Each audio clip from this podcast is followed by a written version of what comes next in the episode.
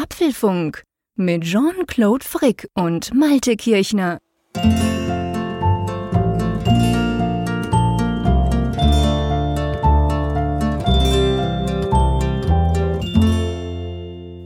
Hier ist Folge 412 des Apfelfunk Podcasts, aufgenommen am Mittwoch, 20. Dezember der Tag vor der Wintersonnenwende, bevor die Tage wieder länger werden. Da freuen wir uns sehr, sehr drauf.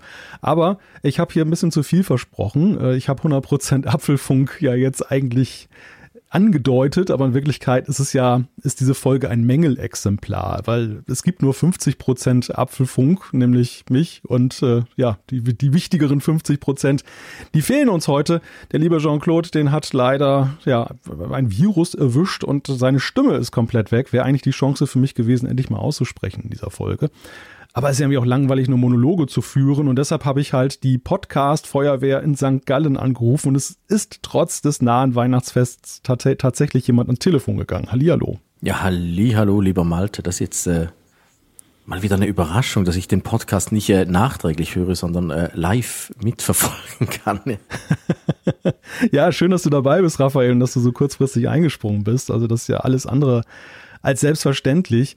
Und jetzt gerade so kurz ja vor den Festtagen, wo ja auch viele jetzt auch schon Geschenke packen oder den Weihnachtsbaum noch aufstellen. Ich weiß nicht, wie, wie du das hältst, also wie weit da die Vorbereitungen gediehen sind. Ja, bei uns in der Familie haben viele Leute noch Geburtstag bevor Weihnachten. Darum sind wir ah. jetzt äh, noch nicht in Weihnachtsvorbereitung, sondern in Geburtstagsvorbereitung. Das gibt auch noch einiges zu tun und äh, ja, ich bin jetzt eigentlich aus einer Geburtstagsfeier praktisch hier in den Podcast gefallen.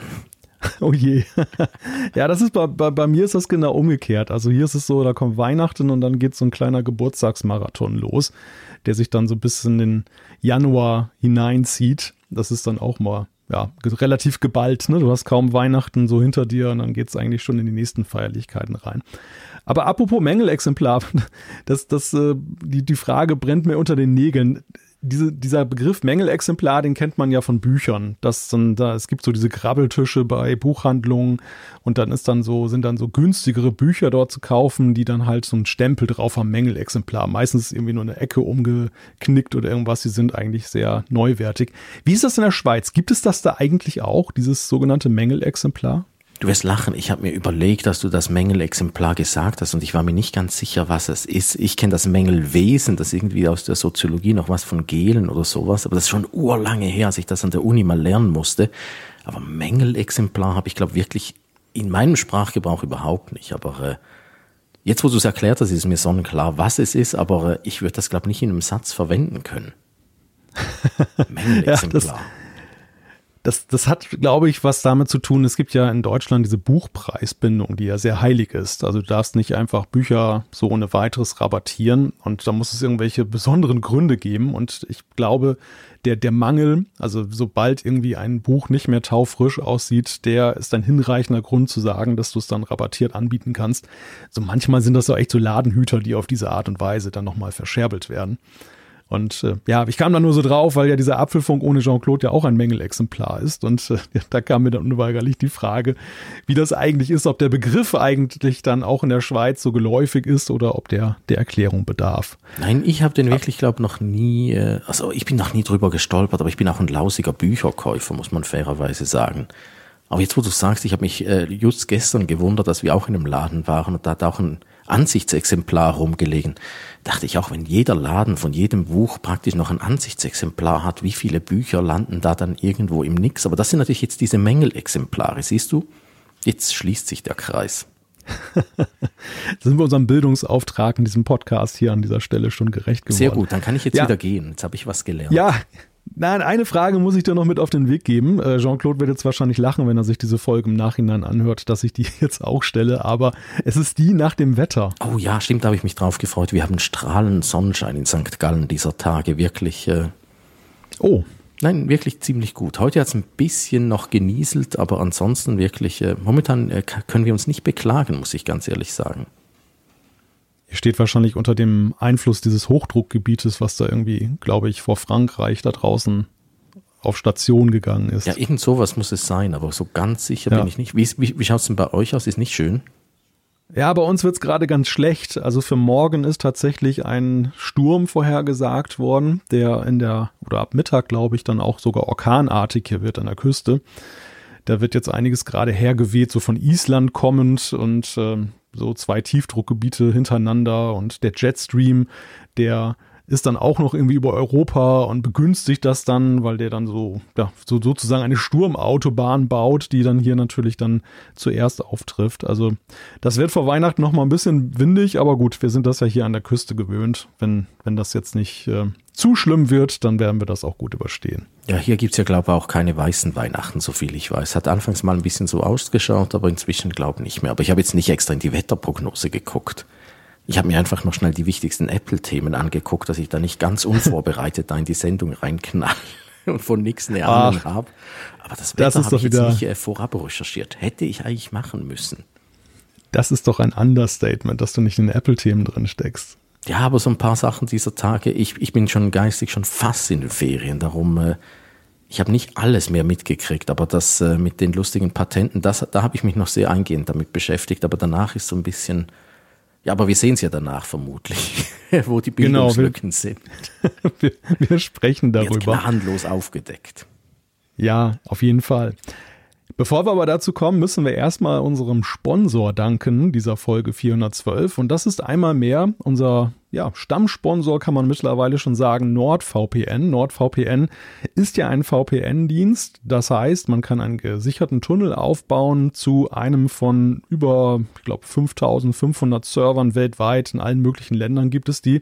Und dann kann man damit seine Verbindung dann halt absichern. Also Stammhörer des Apfelfunks wissen ja schon, was NordVPN ist und was das kann. Gerade jetzt wieder ein großes Thema. Viele Menschen sind auf Reisen und dann kommt man ja in Genuss von öffentlichen WLANs. Aber die können ja auch durchaus Gefahren bergen und mit NordVPN kann man sich entsprechend absichern, aber auch zu Hause mit dem Online-Bedrohungsschutz ist da eine ganze Menge möglich. Wie, wie hältst du das mit VPN? Bist, bist du auch so jemand, der unterwegs dann äh, gerne mal das VPN nutzt oder zu Hause? Ich bin lausiger VPN-Nutzer, aber ich habe inzwischen so ein teures Google-Abo, dass da so ein Mini-VPN dabei ist, wo man sich aber nicht irgendwelche Länder zaubern kann, wie man das da mit eurem NordVPN kann, aber äh, das nutze ich nicht wirklich. Was ich nutze, ist äh, bei Apple das, äh, ah, wie heißt diese Funktion? Äh, Pri äh, Private Relay oder irgendwie so heißt es. Wo man auch ein bisschen ja. geschützter unterwegs ist, aber äh, so einen klassischen VPN-Dienst habe ich nicht. Ich, ich gebe es an der Stelle zu, da drücke ich dann immer 30 Sekunden weiter, wenn ihr da äh, die Werbung dafür macht. Ich war jetzt auch schon wieder, das, das ist wirklich immer das Surreale, wenn wenn ich in dem Podcast äh, dazu, also das letzte Mal, als ich hier zu Besuch war, das war irgendwie um eine WWDC rum vor x Jahren, da war ich auch ständig, habe ich einfach aufgehört äh, mitzudenken, weil ich einfach nur zugehört habe und dann plötzlich gemerkt, ah shit, ich bin ja, ist ja, ist ja nicht wie sonst. Ich muss ja auch mitreden. Hm. Aber äh, jetzt kann ich natürlich da auch nicht äh, 30 Sekunden vorwärts drücken, wenn es da um NordVPN Umso besser. Geht. Aber deswegen Umso besser. So einzige, wegen euch ist das der einzige Hersteller, den ich mit Namen nennen könnte. Ich könnte dir, ja. es gibt ja ganz viele davon, aber ich wüsste keinen anderen, ehrlich gesagt. Ich höre immer nur NordVPN. Also wenn ich einen kaufen ja würde, würde ich den nehmen. Das äh, freut mich zu hören und es ist ja auch gut, dass du jetzt mal in diesen 30 Sekunden da bist und dann kannst du auch die schönen Vorteile hören, die NordVPN da bereithält. Also neben Online-Bedrohungsschutz eben den der Absicherung gegen Malware hilft das auch. Also sie haben ja einen riesigen Reigen von Sachen mittlerweile aufgebaut, die da in diesem Paket mit drin sind. Aber jetzt im Dezember gibt es auch noch ein besonderes Angebot und zwar gilt das noch bis zum 9. Januar. Und da gibt es für jeden zwei, für jedes Zwei-Jahres-Abo dann vier Monate extra dazu. Und außerdem dann je nachdem, welchen Zweijahresplan man auswählt, dann auch noch eine, eine Amazon, eine Amazon Guthabenkarte, eine Geschenkkarte. Und zwar 10 Euro für den Standardplan, zwei Jahre, 20 Euro für den Zweijahres-Plus-Plan und 30 Euro für den Zweijahres-Complete-Plan.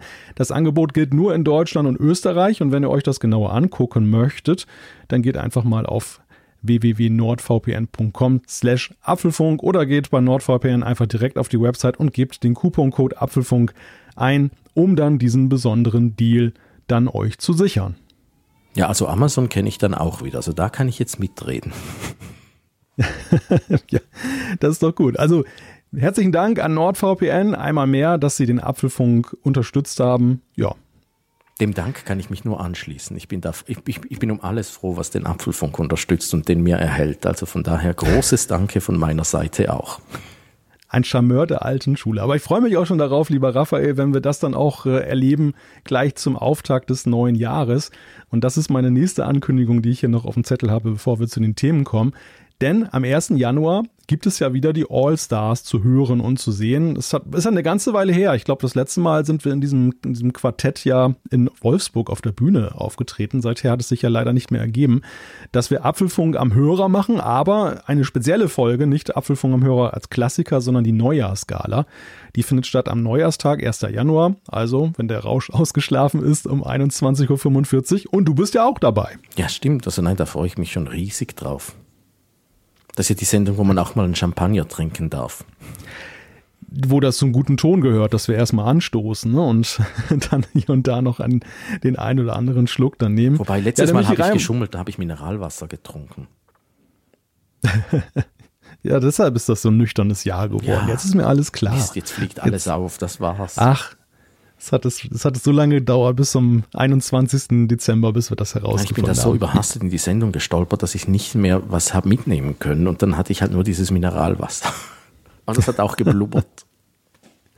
Ja, also ich meine, es ist ja auch eine ungewöhnliche Idee, dass man ja nach einer wahrscheinlich für viele Leute langen Nacht dann sagt, komm, wir machen mal einen Livestream am späten Abend des Neujahrstages. Eigentlich ist das ja so ein verkaterter Tag, wo die Leute spät aufstehen und wieder früh ins Bett gehen. Viele müssen ja am 2. Januar auch schon wieder ran.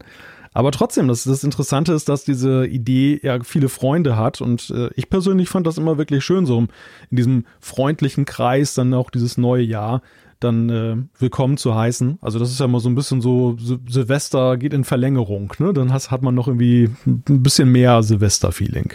Das ist einfach ein Treffen mit Freunden halt und äh, halt virtuellen Freunden und äh, von daher macht es eh Spaß. Also das, das ist schon eine tolle Sache.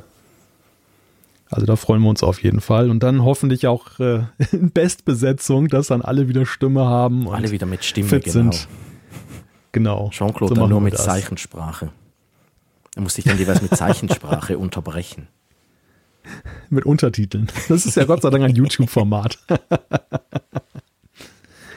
Ja, lass uns mal zu den Themen kommen dieser Woche, denn das Lustige ist ja, dass ja, obwohl wir die Woche vor Weihnachten haben und viele gesagt haben, oh, da passiert ja eh nichts mehr in Sachen Apple, hat sich ja da tatsächlich noch eine ganze Menge getan, beziehungsweise sind interessante Themen aufgepoppt. Das erste ist heute ganz aktuell herausgekommen. Es geht um CarPlay und zwar mit Tempo und Ziel. Die ersten Hersteller mit CarPlay der nächsten Generation sind jetzt bekannt geworden. Ja, und dann das nächste Thema haben wir erst gerade vor, ja, vor etwa einer Stunde ist es reingekommen.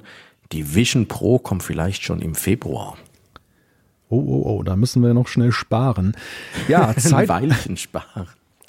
Ja, aber die Amerikaner haben Glück, äh, zumindest im Moment sieht es ja so aus. Die Zeit ist abgelaufen. Es gibt einen Einfuhrstopp für die Apple Watch in den USA. Was es damit auf sich hat, ja, und wie das weitergehen könnte, das besprechen wir.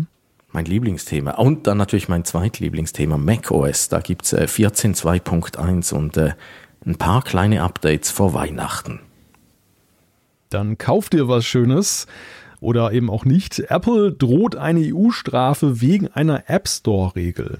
Eieiei, und äh, Wunschzettel haben wir auch noch, nämlich die AirPods und die Apple Watch-Gerüchte. Da gab es auch wieder einiges diese Woche. Dann hat es NordVPN auch in die News geschafft. Und zwar geht es um das Apple TV. Dort ist die App jetzt auch verfügbar. Lange wurde darauf gewartet. Na, da macht sie auch wirklich Sinn. Und dann noch äh, Umfrage der Woche. Genau. Und Zuschriften unserer Hörer, da werden wir sicherlich auch noch die eine oder andere reinkriegen. Wobei ja mein großer Feedback-Master in dieser Folge fehlt. Also das muss ich an der Stelle ja auch mal sagen. Jean-Claude hat ja wirklich irgendwie so stillschweigend die Aufgabe übernommen, dass er immer unser Feedback verwaltet und pflegt. Und ja, so ohne ihn müssen wir jetzt auf das zurückgreifen, was noch in der Datenbank ist. Aber das ist ja Gott sei Dank eine ganze Menge in der Datenbank. Also da können wir ja alleine schon ja Dutzende Sendungen mit bestreiten. Ja, ich wollte gerade sagen, da habt ihr ja Material ohne Ende. Also das, was ihr da immer erzählt, wie lang da diese E-Mail-Liste inzwischen ist, das ist ja verrückt. Ja, aktuell sind es 2036 Zuschriften, die da in der Datenbank sind. Da müsstet ihr euch als Neujahrsvorsatz auch mal vornehmen, die mal alle abzuarbeiten. so eine Sonderfolge. Ja, das, das Lustige ist, dass ja einige haben sich ja manchmal auch schon erledigt. Da werden dann so Zukunftsfragen gestellt. Was ist eure Einschätzung? Wie wird sich XY entwickeln? Und mittlerweile könnte man die ganz Stimmt. einfach dann beantworten, dass man einfach sagt, so und so ist es gewesen. Aber das wissen die Leute dann ja auch selbst. Also das brauchen die dann ja auch nicht mehr von wird uns. Wird es auf absehbare Zeit ein größeres MacBook Air geben? meint ihr, meint ihr, dass Apple die Touch, äh, die Touchbar ablöst? Stimmt. Aber es gibt doch jeweils Komm. so bei Parlamenten, dass sie, wenn sie nicht alle Traktanten hingekriegt haben, müssen sie doch so nachsitzen. Euch müsste man auch mal nachsitzen lassen, da mit den vielen Fragen. Oh je, oh je. Apfelfunk, ja, das, die äh, Nachsitzedition. die, die XXL-Fassung, ja. Ja, lass uns zum ersten Thema kommen und äh, das äh, ist ja, das ist CarPlay. Das, das kam jetzt relativ überraschend. Wir haben ja heute den 20. Dezember, wenige Tage vor Weihnachten, und dann kam Apple plötzlich daher und äh, informierte darüber, dass sich in Sachen CarPlay so ein paar Sachen getan haben. Und zwar der Gestalt, dass jetzt die ersten beiden Hersteller feststehen, beziehungsweise eben bekannt gegeben wurden, die jetzt dann CarPlay der nächsten Generation in ihren Autos dann implementieren wollen. Ja, und das ist dann aber doch eher Premium-Segment. Also da haben wir jetzt Porsche aus Deutschland und Aston Martin aus äh, Großbritannien, die das nächstes, also Aston Martin macht das nächstes Jahr und Porsche hat gesagt in Zukunft, noch ein bisschen schwammig, aber die haben sich auf jeden Fall mal committed in der Sache. Ja, so ein bisschen. Ich habe ja, immer so gewitzelt, dieses CarPlay nächste Generation ist das nächste AirPower, weil äh, Apple hat es ja an der WWDC angekündigt, aber nicht an der diesjährigen, sondern an der letztjährigen WWDC haben sie es ja angekündigt, dass es dann Ende 2023 kommen würde und dann kam ja nichts mehr. Und jetzt noch so auf die letzte Eisenbahn haben, hat Apple da vermutlich noch irgendwie äh, die, die committedsten äh, Anbieter zu irgendeinem Statement hinreißen können. Also äh, ich habe mir da ein bisschen ja. mehr erhofft, damals äh, im Sommer 2022. Jetzt ist so ein bisschen aber immerhin haben sie noch dran gedacht. Also sie haben es nicht einfach äh, stillschweigend ins nächste Jahr rüber gerettet. Ja, man muss ja dazu sagen, dass Apple aber zumindest ja auch von vornherein gesagt hat, dass ja vor Ende 23 in der Sache nichts passiert. Also zumindest dahingehend sind sie ja dann beim, bei ihrem Wort geblieben. Aber das Interessante, ich gebe dir recht, das Interessante ist eigentlich, dass sie diese Ankündigung jetzt gemacht haben und dass die jetzt nicht, also ich, ich habe damals damit gerechnet, Apple hat den technischen Part erklärt, und dann wird es irgendwie Events geben oder ein Event geben, wo dann die ersten Autohersteller oder der erste Autohersteller dann konkret sagt, hier ist das Auto, guckt es euch an, so sieht es aus. Und dann kommt vielleicht noch jemand von Apple und erklärt nochmal so, was zwischenzeitlich noch passiert ist. Und dass das so dann eben übermittelt wird, aber dass das jetzt eben durch Apple selber gesagt wird und klar, es gibt ein paar Statements von, von Porsche und von, ähm, von Aston, Aston Martin, die, ja, die das dann auch, die das dann auch äh, ja, gut sagen, das Ganze und so ein bisschen ihre Sicht der Dinge darstellen. Aber es ist schon interessant. Also, das, das, es, es wirkt tatsächlich schon so ein bisschen so, ja, wir haben uns diese Deadline gesetzt und wir wollen jetzt dann eben nicht uns dieser Peinlichkeit ausliefern, dass wir diese, diesen Zeitplan nicht halten können. Aber mehr als ein Cockpit haben sie ja jetzt dann auch nicht da zeigen können. Also wir wissen ja bislang noch nicht, in welchen Autos das zum Beispiel drinstecken wird. Und es, es bleiben ja auch viele andere offene Fragen. So dieser, ja, ich sag mal, dieser alleinige Anspruch des iPhones, dann eben das Device zu sein, das im Auto dann den, den Ausschlag gibt, um dieses CarPlay zu betreiben. Aber was ist denn zum Beispiel, wenn jetzt jemand ein anderes Smartphone dann mal hat? Kann er dann sein Auto nicht mehr wie gewohnt betreiben? Also es sind ja viele Fragen, die auch sich an die Autohersteller richten. Wie gehen sie denn damit um mit der ganzen Sache? Aber klebt denn dieses neue CarPlay überhaupt noch am iPhone? Weil ich, ich habe ja kein Auto, ich verstehe CarPlay nicht so wirklich ich finde es schon komisch, dass man ein Handy haben muss, um das dann irgendwo da zu spiegeln. Warum macht das das Auto nicht selbst? Ich habe mir dieses CarPlay eigentlich so erhofft, dass es eben ohne Handy funktioniert. Nicht wie eine Apple Watch, die nur mit Handy funktioniert, sondern dass das wirklich ein in sich geschlossenes Ding ist, was einfach funktioniert, wo du nicht noch mit einem Handy reinlatschen kannst. Klar, wenn du ein iPhone dabei hast, ist es besser, logisch. Aber wenn du keins hast, sollte es doch auch funktionieren. Aber ich habe immer noch so unendlich viele Fragen zu diesem CarPlay der Zukunft. Also, und äh, diese Ankündigung heute hat überhaupt nichts davon äh, beantwortet. Einfach äh, hat eigentlich nur gezeigt, dass es das Ding noch gibt und Apple es nicht vergessen hat.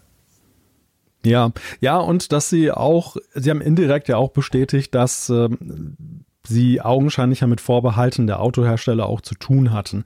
Nämlich, äh, weil sie doch sehr deutlich in dieser Ankündigung ja auch haben durchscheinen lassen, dass sie sehr stark auf die Designwünsche der Autohersteller eingegangen sind. Mehr als das damals bei der Vorstellung so ersichtlich war im, im Sommer 2022. Da, da wirkte es ja so, als wenn Apple den Ton angibt beim Design. Dass die alleinig sagen, das sind die Designs der Zukunft, so hat ein Autocockpit künftig auszusehen, so wie sie es ja bei ihren Geräten auch machen. Da sind naja, sie genau, auch alles diejenigen, die. Und du kannst ja dann auch nicht irgendwie eigene Zifferblätter für die Uhr Nö. machen oder eigene. Genau.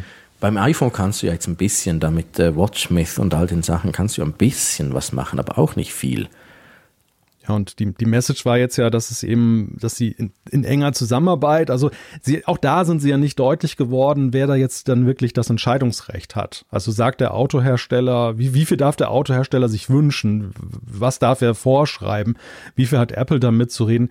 Das sagen sie nicht, aber es wirkt schon so, dass sie eben diesen, dieses CarPlay nochmal aufgebohrt haben, um tatsächlich den unterschiedlichsten Bedürfnissen gerecht zu werden. Und das ist nicht nur Bildschirmgrößen oder die, das Format des Bildschirms, das ist auch das, wie, wie diese Elemente arrangiert sind, äh, sogar bis hin zu Schriftarten. Ich meine, das ist schon so ein Heiligtum für Apple im Layout, dass andere Schriftarten vorgeben dürfen. Ähm, das ähm, hätte ich jetzt nicht unbedingt gedacht, dass sie da sich dann auch öffnen. Aber es wird man sich dann halt auch am konkreten Beispiel dann nochmal anschauen müssen, wie weit das tatsächlich geht.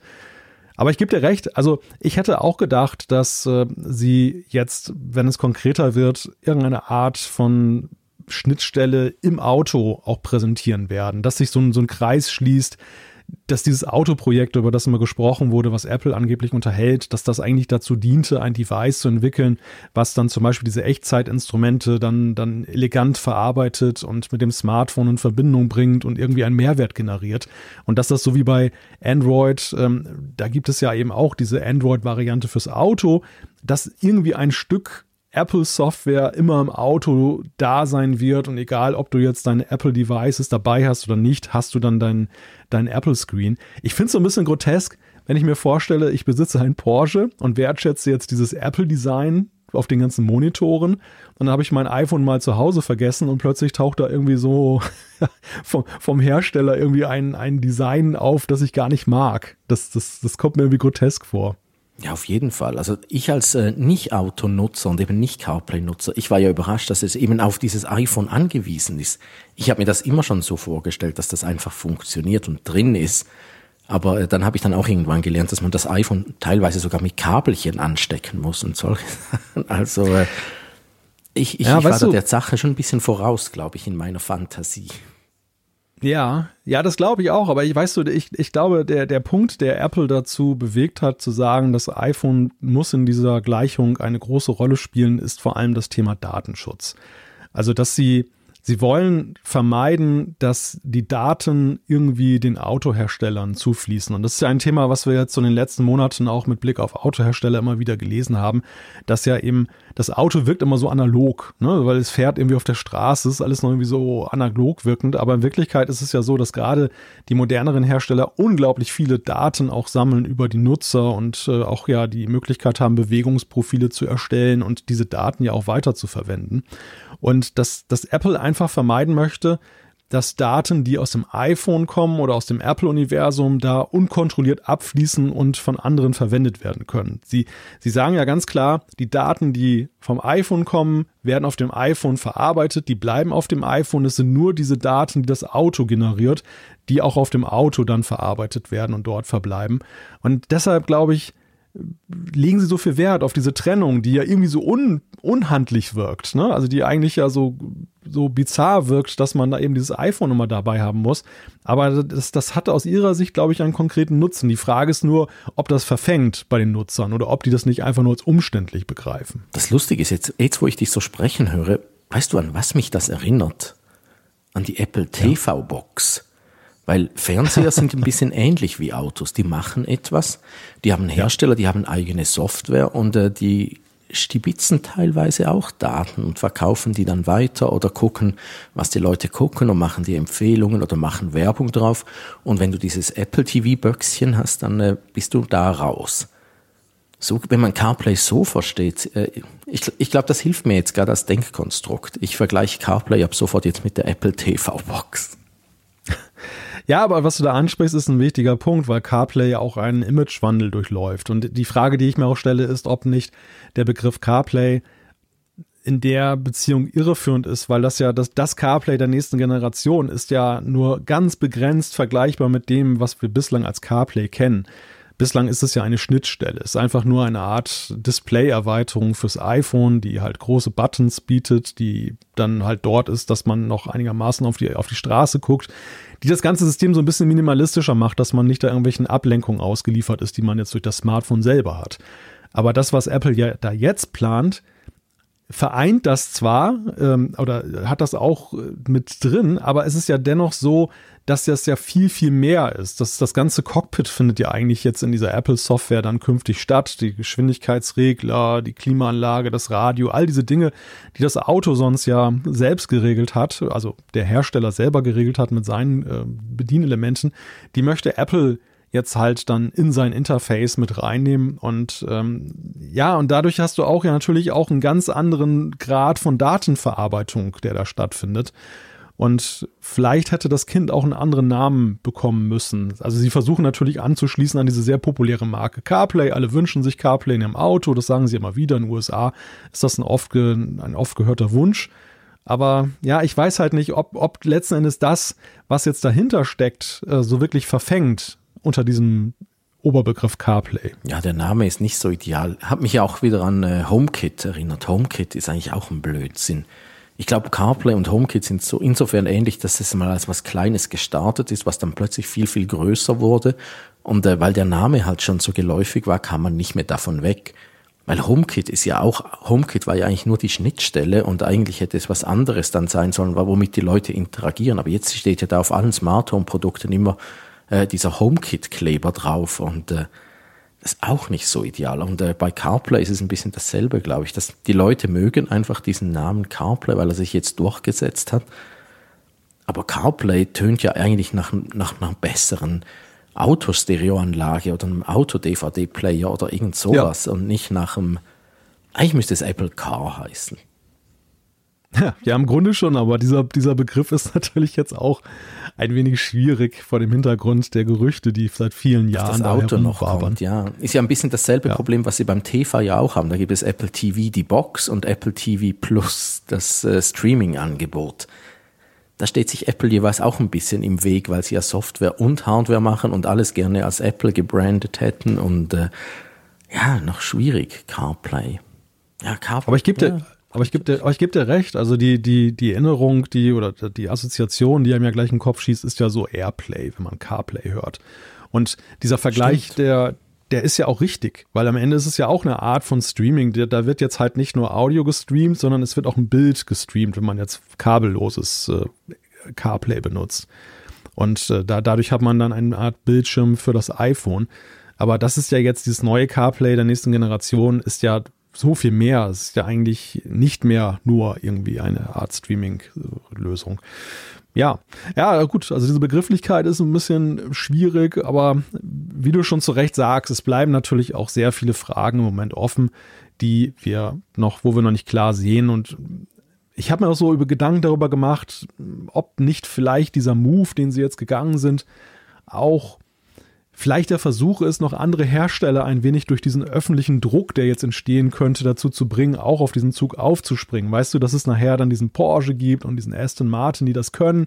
Die Leute sehen das und dann begehren sie das, dass Apple sich so ein bisschen auf diesen Publikumslieblingsstatus beruft dass CarPlay so beliebt ist und wenn die erstmal sehen, wie es weitergeht, dass dann auch so zum Beispiel ein, ein VW, ein Ford oder sonst wer so dazu gebracht wird, entgegen ihrer Vorbehalte das, das so einzuführen. So ein bisschen so wie bei Apple Pay. Apple Pay war ja auch sowas. Die Banken mochten es überhaupt nicht. Die wollten ja die Regie behalten und dass da eben Tech-Konzerne sich da einmischen, ihr Geschäft gar mitkassieren, war ja ein rotes Tuch.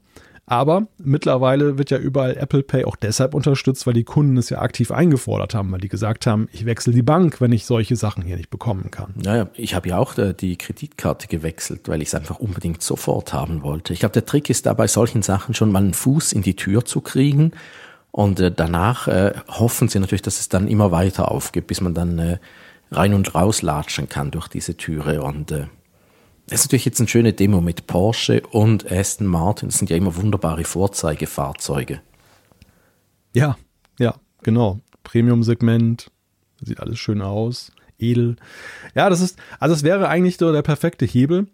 Aber basierend darauf würde ich halt auch sagen, ist es noch alles andere als ausgemacht, dass das CarPlay der nächsten Generation jetzt auch wirklich so in die Fußstapfen des, des erfolgreichen Vorgängers dann tritt.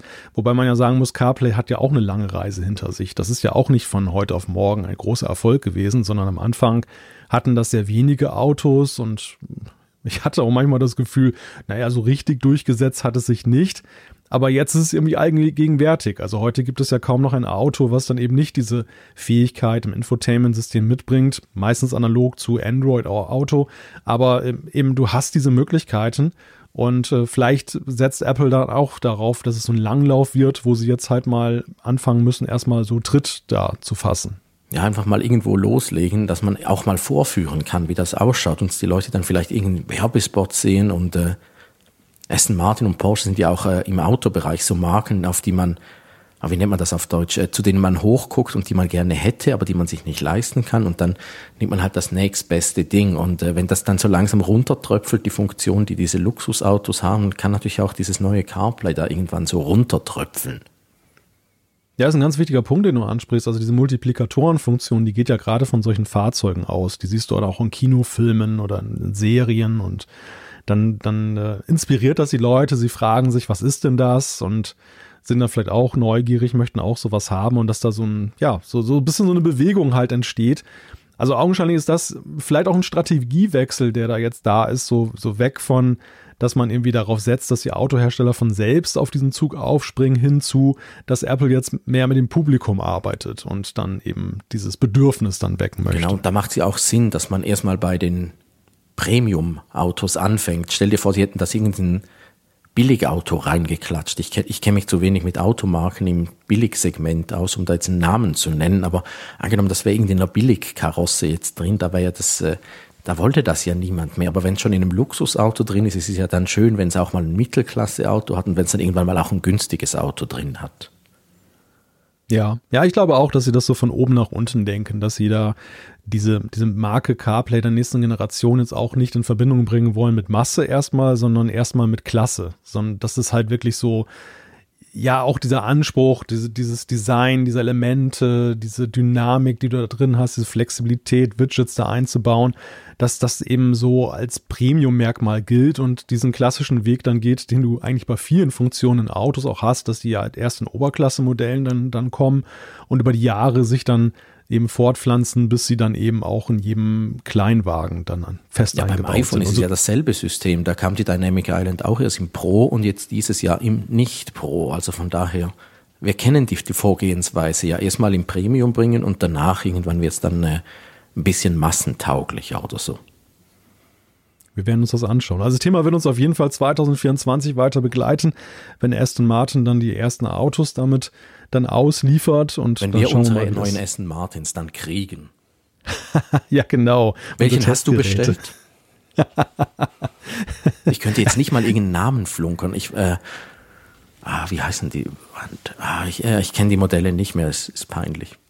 Also bei Porsche wüsste ich jetzt noch so den Cayenne, so den SUV, den großen. Der würde ah, mir jetzt so ad hoc und den, und, den 9, und den 911er natürlich als ja, Klassiker. Ja, den 911er natürlich. Ich, ich habe mich ja. mal in so einen sehr, sehr teuren 911er reinge... Ich wollte immer so einen haben als Kind. Und dann konnte ich mal da reinsitzen. Und äh, das Reinsitzen war schon keine Freude. Ich, ich, ich bin jetzt nicht übermäßig groß, nicht so groß wie Reimann, aber trotzdem, ich musste da meine Beine richtig reinfalten, dieses blöde Autos. Meine Lust auf Sportwagen ich habe ja eh keine Lust auf Autos, aber meine Lust auf Sportwagen ist seither geheilt, dass ich mich da so in diesen Porsche 911 reinfalten muss. Also das war wirklich nicht schön. Naja, im Grunde genommen bewegst du dich ja sowieso in liegender Haltung auf der Straße weiter, wenige Zentimeter über dem Boden. Ja, ja, genau. Und da haben sie mir auch den Cayenne vorgestellt. Das war in irgendeinem Autosalon ja. in Genf und da habe ich mich da reingesetzt und das fand ich dann schon äh, sehr viel, vielversprechender. Da konnte man einfach bequem einsteigen, aber mit so einem großen Auto könnte ich auch nicht rumfahren. Also. Ja, ist, glaube ich, mitunter auch schwierig, dann einen Parkplatz zu finden. Also ich sehe es bei uns im Quartier jeweils, da gibt es ein paar davon und äh, manchmal dauert es ein bisschen, bis sie die Parklücke erwischt haben. Du weißt aber schon, dass das jetzt sehr klischeehaft Schweiz gerade ist, ne? ja, was bei euch der VW ist, ist bei uns der Porsche Cayenne. ja, genau. Nein, das, das, äh, das, das schon das in den letzten Jahren auffällig, wie Porsche massentauglich geworden ist. Also das ist auch nicht mehr das, was es früher mal war. Ja, mir ist, so, mir ist generell aufgefallen, als ich vor drei Jahren die Schweiz besucht habe, das letzte Mal in Zürich war, dass da eben ein doch spürbar höherer Anteil an Oberklasse-Fahrzeugen da unterwegs ist. Obwohl in Deutschland das auch schon nicht von schlechten Eltern ist. Also wenn du auf deutschen Autobahnen unterwegs bist, siehst du ja auch die ganze Produktpalette der Oberklasse. Wenn du ganz links guckst, natürlich nur, nicht rechts, da, da fahren die so LKWs und Kleinwagen. Ja, genau, so mit Tempo 300. wenn du gut gucken kannst, dann kannst du ein paar Details erkennen. Ja, lass uns vielleicht mal von einem Premium-Segment ins nächste wechseln. Oh ja, ähm, billiger wird es nicht. es, es bleibt teuer, teuer, aber doch, glaube ich, noch eine Ecke erschwinglicher, als jetzt, wenn man sich ähm, da ein neues Auto dann gönnt. Ja, sagen wir so, hier habe ich schon Budget bereitgelegt.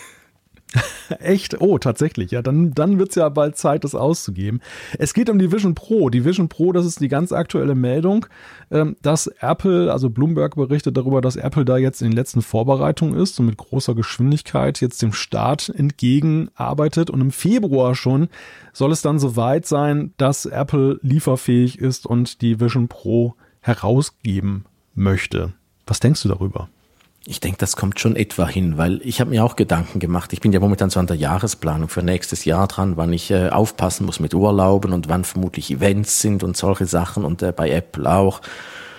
Und da ist ja so ein bisschen das Dilemma, dass da ja dieser große iPad-Umbau ansteht und der vermutlich im Frühjahr, Februar, äh, März, April rum sein müsste. Und wenn da noch die Vision Pro reinkommt, ist es doof. Januar schaffen sie nicht mehr. Also von daher, Februar wäre auch mein Tipp gewesen. Also von daher, das kommt schon etwa hin, glaube ich. Ja, ja, ich denke auch. Also ich glaube auch, dass Apple doch trotzdem traurig ist, dass sie das Januar-Ziel verfehlt haben, was ja immer so als das Release-Date ge gehandelt wurde aber dass der Februar halt nah rankommt. Also ich glaube schon, sie möchten es einfach raushalten aus, diesen, aus dieser klassischen Eventstruktur, wenn sie dann nächstes Jahr wieder zurückkehren, zum Beispiel zum Frühjahrsevent, was wir dieses Jahr ja nicht gesehen haben. Aber wenn da iPads kommen, deutet ja vieles darauf hin und das jetzt zu vermengen mit dem Start der Vision Pro, das würde sich doch arg gegenseitig kannibalisieren und deshalb müssen sie eigentlich so einen Spot finden, wo sie jetzt diese Hardware rausbringen können. A, darf es nicht zu spät sein und, und B, muss es ein bisschen für sich stehen, sodass dann die ersten Reviews zum Beispiel dann da dann isoliert ablaufen können und die Diskussion, die es natürlich dann geben wird, bevor sie dann wieder andere Produkte an den Start bringen. Also ich hätte auch irgendwie gesagt, allerspät Ende, Ende, Ende Januar und dann irgendwann im Verlauf des Februar ist sehr, sehr wahrscheinlich. Weil was immer auch noch schwierig ist, wann künden sie es an? Weil es gibt dann immer diese Meldungen, Produkt XY von Apple kommt erst später. Aber das ist immer, weil man ja nur die Herstellung sieht und äh, weiß, wie viele Stück sie haben. Aber es kann auch sein, dass sie schon ein bisschen früher, bei die iPhones haben dieses Jahr auch nicht so viel Verspätung gehabt. Sie haben sie auch äh, gleichzeitig angekündigt. Sie kamen dann einfach, äh, es hatte dann einfach nicht so viele. Und ich glaube, die Vision Pro ist auch so ein Produkt, was, äh, was sie relativ entspannt ankündigen können und äh, dann hat's halt einfach nicht so viele. Da muss man dann halt warten. Worauf ich ja mal gespannt bin, ist, wie Apple eigentlich diesen Start begleitet. Denn das ist ja ein, ein Szenario, was wir so vergleichbar eigentlich, ich kann mich gar nicht erinnern, ob wir das, das jemals so hatten in den ganzen letzten Jahren. Klar, es gibt immer mal US-Dienste, jetzt zum Beispiel die Apple Card war so, so eine Sache, Apple News. Es gibt, es gibt ja Sachen, die Apple nur in den USA anbietet oder erstmal nur in den USA anbietet und dann auch in die klassischen Events einbettet. Aber die eher, die sind alle eher so kleiner. Und hier haben wir wirklich so ein, so ein Stück Hardware, was internationale Aufmerksamkeit erregt, was ja auch auf der WWDC vor dem internationalen Publikum angekündigt wurde. Und jetzt sind wir so an dem Start. Ich bin gespannt, wie Apple diesen Start flankiert. Ob sie nochmal so ein Event machen, ob sie auch international das so ein bisschen spielen, so in der Erwartung, dass diese Vision Pro ja irgendwann dann auch die Runde macht. Was, was denkst du? Wie werden, wie werden sie das aufziehen? So ein Event werden sie doch wahrscheinlich nochmal machen dazu, oder? Ich bin mir nicht so sicher. Ich habe mir nämlich überlegt, wie war es damals bei der Apple Watch? Die haben sie ja damals, äh, September 2014, haben sie die vorgestellt. Und danach ging es ja einfach so los mit der Apple Watch. Die kam ja dann irgendwie in den USA, hatten sie sie. Dann kam sie irgendwann nach Deutschland ich könnte mir vorstellen, dass sie dann einfach wieder so noch mehr Briefings machen. Sie haben ja dieser Tage, als da das 3D-Video-Zeugs äh, kam fürs iPhone, haben sie auch äh, ein paar amerikanische ja, Meinungsmacher, Journalisten, Influencer und Co. eingeladen und sie 3D-Videos gucken lassen. Und äh, ich könnte mir schon vorstellen, dass es eher so ein bisschen privater ist und nicht so ein Groß-Event, weil ist ja auch ein Produkt, was du eigentlich lieber ausprobieren möchtest, als nochmal auf der Bühne sehen. Von daher, wenn sie da so ein mhm. paar super Demos machen und ein paar wichtige Leute nochmal einladen, die denen in aller Ruhe zeigen, dass die dann auch die Augen in Ruhe angucken können. Also wenn da, da dieses Außendisplay, ja. was wir alle so ein bisschen spooky fanden, ich glaube, ich, ich glaube, es wird eher so ein bisschen persönliches äh, kennenlernen mit der Vision Pro. Dann funktioniert es auch problemlos, wenn es nur die Amerikaner sind. Ja, oder so ein Mittelweg. Also ich könnte mir auch vorstellen, dass sie das jetzt sehr stark mit, mit dieser persönlichen Note machen werden, aber dass sie vielleicht trotzdem noch so ein, so ein 20 Minuten, so ein Videofilm lancieren dazu. So wie sie das ja letztes Jahr, nein, nicht letztes Jahr, dieses Jahr im Januar gemacht haben bei der Vorstellung des M2 Pro und M2 Max das, also kein großes Event, weil da bist du schnell in diesem Zwiespalt, dass du dann die internationale Gemeinschaft dann entweder gar nicht einlädst, dass sie außen vor bleiben, oder wenn du sie einlädst, ist es komisch, weil sie dir nicht mal sagen können, wann das Gerät auch bei ihnen auf den Markt kommt. Aber dass sie dann eben so flankieren zu diesen Briefings im amerikanischen Raum auch noch was für die internationale Gemeinschaft machen, dass man so ein paar weitere Insights bekommt. Denn ich, ich finde, also ich persönlich finde, es gibt immer noch im Gegensatz jetzt zur Apple Watch, die Geschichte war damals gut erzählt bei der Vorstellung. Aber bei der Vision Pro gibt es ja noch so viele offene Fragen, auch nach dieser Vorstellung im letzten Jahr, sowohl technischer Natur als auch jetzt vom Use Case her. Und dieser ganze Entertainment-Part, so wird Apple auch ein eigenes VR-Angebot haben jetzt und wie welcher Gestalt wird das sein? Wahrscheinlich haben sie auch ein paar Highlights dann da schon drin. Also ich, ich könnte mir vorstellen, dass sie das auch gerne dann irgendwie zeigen möchten. Ich glaube schon, dass ein, ein flankierendes Filmchen liegt auf jeden Fall drin und dass sie da nochmal, äh, weil wir wollen ja immer noch wissen, ob jetzt wirklich der M2 da drin ist. Also ich wette immer noch ein Vermögen, da ist ein M3 drin. Ja, ja, das ist, also für mich ist das auch kaum vorstellbar, dass sie dieses Produkt jetzt mit dem M2 rausbringen. Gerade weil der M3 ja nun auch so grafisch so brilliert und das ja eigentlich, es, es schreit ja geradezu nach der Vision Pro. Ja, ja, auf jeden Fall. Also, das, könnten, das tut ja auch niemandem weh, wenn sie, wenn jetzt ein M1 statt dem M2 im fertigen Produkt wäre, das wäre uncool. Aber ein M3 statt ein M2, da wird niemand auch nur eine Sekunde reklamierend sein. Aber am Anfang war doch ein M2 drin. Warum ist jetzt ein M3 drin? Ich will meinen M2. Ich glaube, die Message des M2 war auch nicht, dass es ein M2 ist. Die Message war, wir haben den, unseren derzeit besten Prozessor da drin. Und äh, dementsprechend könnten sie es schon verkaufen, dass sie sagen, das war damals der beste Prozessor, es bleibt dabei, es ist der beste Prozessor. Und da bin ich völlig bei dir. Wer, wer will da Gegenrede üben? Und wenn ja, wer hört dem zu, der Gegenrede übt? Ja, ja, also das interessiert niemand, das kann man einfach sagen. Übrigens, äh, wir, äh, unser der M3 ist so großartig, wir haben riesen Erfolge damit und äh, wir haben ihn jetzt auch gleich hier noch reingesteckt. Punkt aus.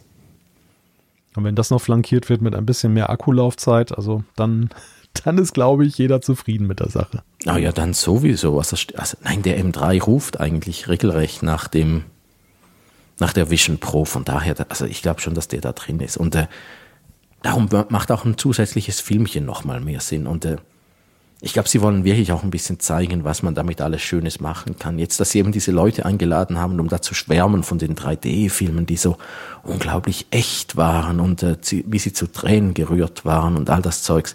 Äh, das hat schon sehr viel Potenzial. Ich glaube schon, dass sie sowas machen wollen. Ja. Ja, das kann ich mir auch vorstellen. Wobei lustigerweise, ich fand ja diese, diese Geschichte mit dem Spatial Video, klar, das war jetzt eben bezogen auf das iPhone und die Möglichkeit, jetzt mit iOS 17.2 dann eben diese Spatial Videos aufzunehmen. Wir haben ja auch hier im Apfelfunk darüber gesprochen aber es war irgendwie auch ein bisschen Wiederholung. Also ich war ja nun auch einer derjenigen, die das ausprobieren durften und ich fand mich da sehr wieder, wieder in dem, wie diese Influencer und Journalisten das beschrieben haben, dieses Erlebnis. Also es, es war für mich echt so ein Déjà-vu, dass ich so dachte, ja, genau so habe ich es auch damals erlebt. Aber auf der anderen Seite dachte ich, so eine richtige Neuigkeit ist das nicht. Ne? Es ist ja so ein bisschen eigentlich wieder aufgewärmt, die ganze Sache. Ja, also so wirklich Neues hat man eigentlich seit äh, Sommer nicht erfahren zu dem Ding. Also äh, es ist einfach da, man weiß, diese Developer Labs finden statt, wo die Leute danach nichts sagen dürfen. Beim äh, ATP-Podcast waren ja auch zwei davon da und haben auch gesagt, sie waren einfach da, Punkt. Und mehr dürfen sie nicht sagen. und das schon viel. ja, überraschend. Ja, Ja, ja. Überhaupt das Thema Apps. Also auch da bin ich mal gespannt. Erstens mal, wie viele Developer tatsächlich auf diesen Zug draufspringen. Wobei ich glaube, am Anfang werden es viele sein. Die Frage ist eher, wie viele dabei bleiben. Wie viele, ja, ja, genau. bei Da, wie vielen da dieses trennt sich dann die Spreu vom Weizen. äh, So nach einem Jahr muss man dann gucken. Wie viele Updates sind gekommen und äh, sind noch neue dazugekommen oder war es das schon wieder?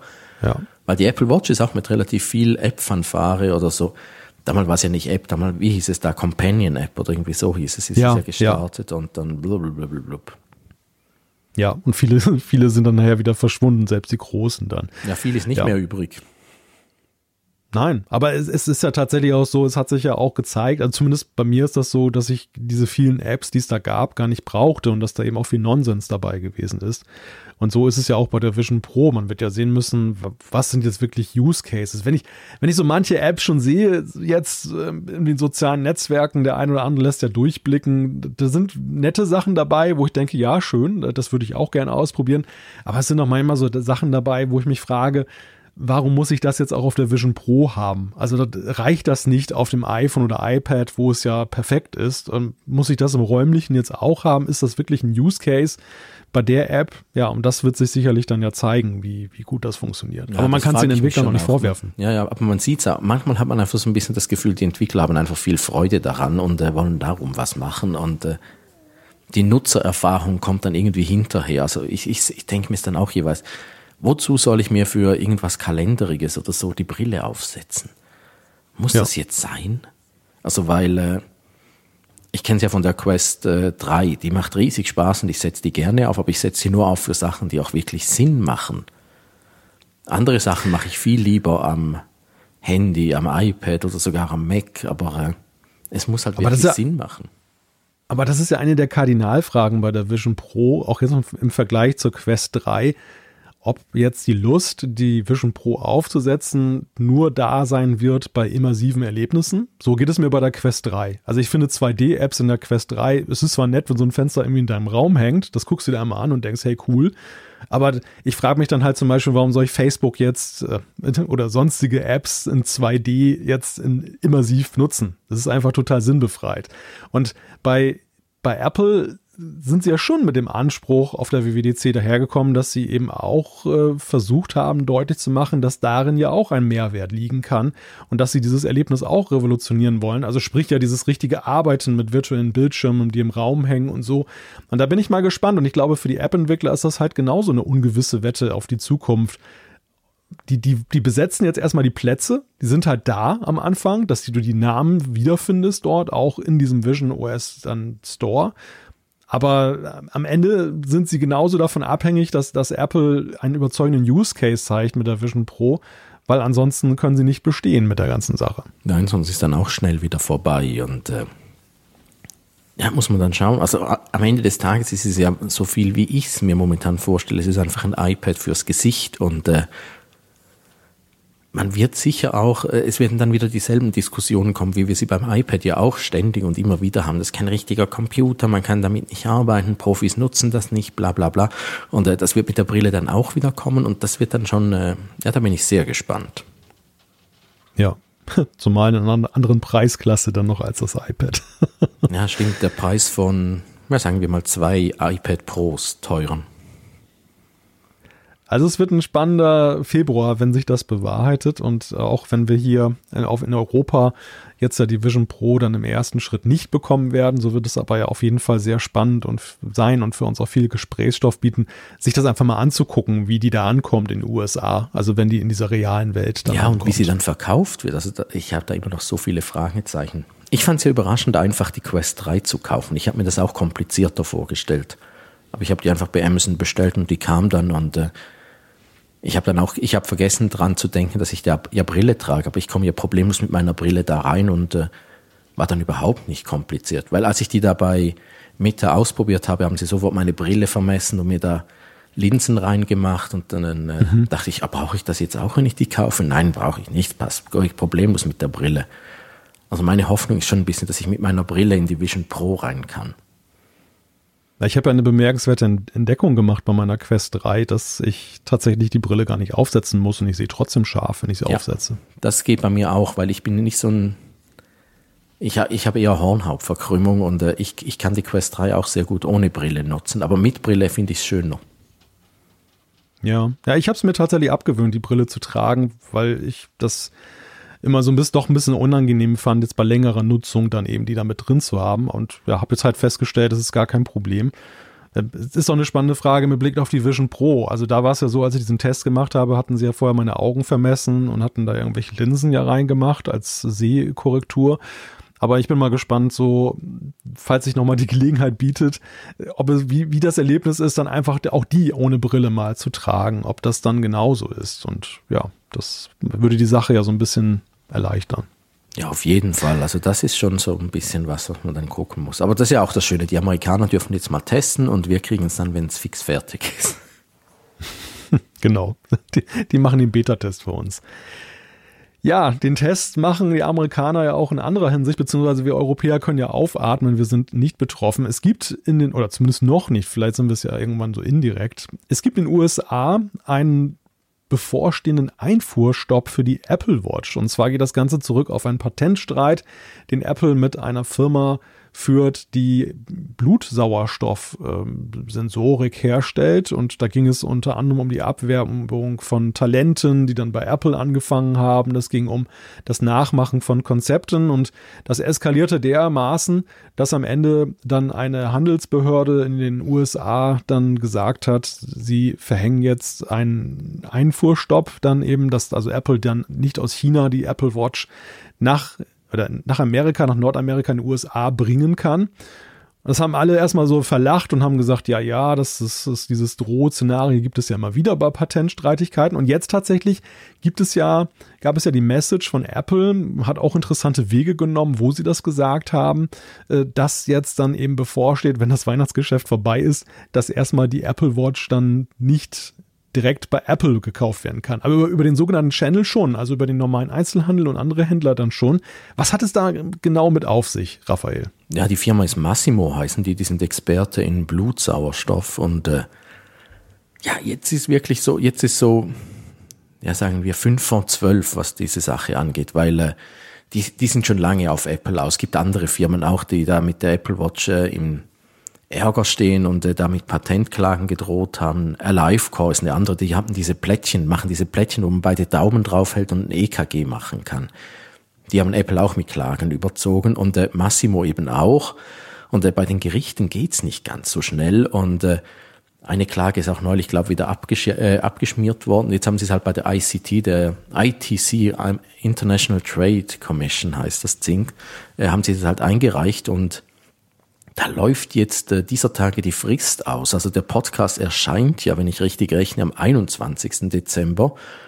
Am 25. Dezember ist der letzte Tag, wo die amerikanische Regierung, also die beiden Administration, Daumen hoch oder Daumen runter machen kann, äh, weil äh, diese International Trade Commission Beschlüsse, die müssen immer noch über den Tisch der amerikanischen Regierung und die kann dann noch Veto machen und äh, wenn sie Veto macht, ist alles wieder vorbei, aber wenn sie nichts macht, äh, dann gilt's dann halt ab dem 26. Dezember und dann ist dann wirklich Schluss äh, mit äh, Apple Watches in den USA. Darum ist momentan da so ein bisschen ja, Feuer im Dach und Apple hat angekündigt am 21. Dezember, wenn ich es richtig im Kopf habe, also das ist der Tag, an dem dieser Podcast erscheint, am Donnerstag, nehmen sie die Apple Watch aus den Online-Stores, richtig, und am 24. am Abend nehmen Sie sie aus den Ladengeschäften.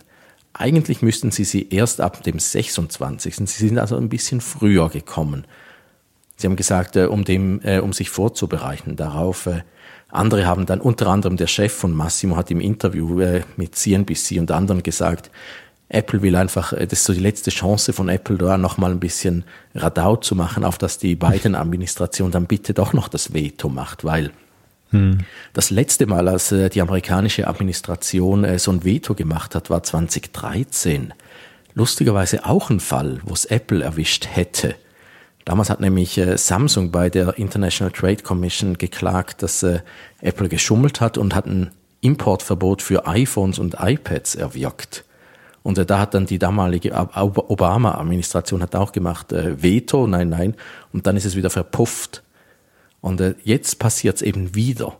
Und äh, es könnte wieder passieren, aber momentan sieht es nicht so sehr danach aus. Und äh, ja. ja. es ist unglaublich spannend. Es hat wirklich ja. alles so ganz klein angefangen und es köchelt sich so langsam hoch, dass es eben doch kompliziert wird.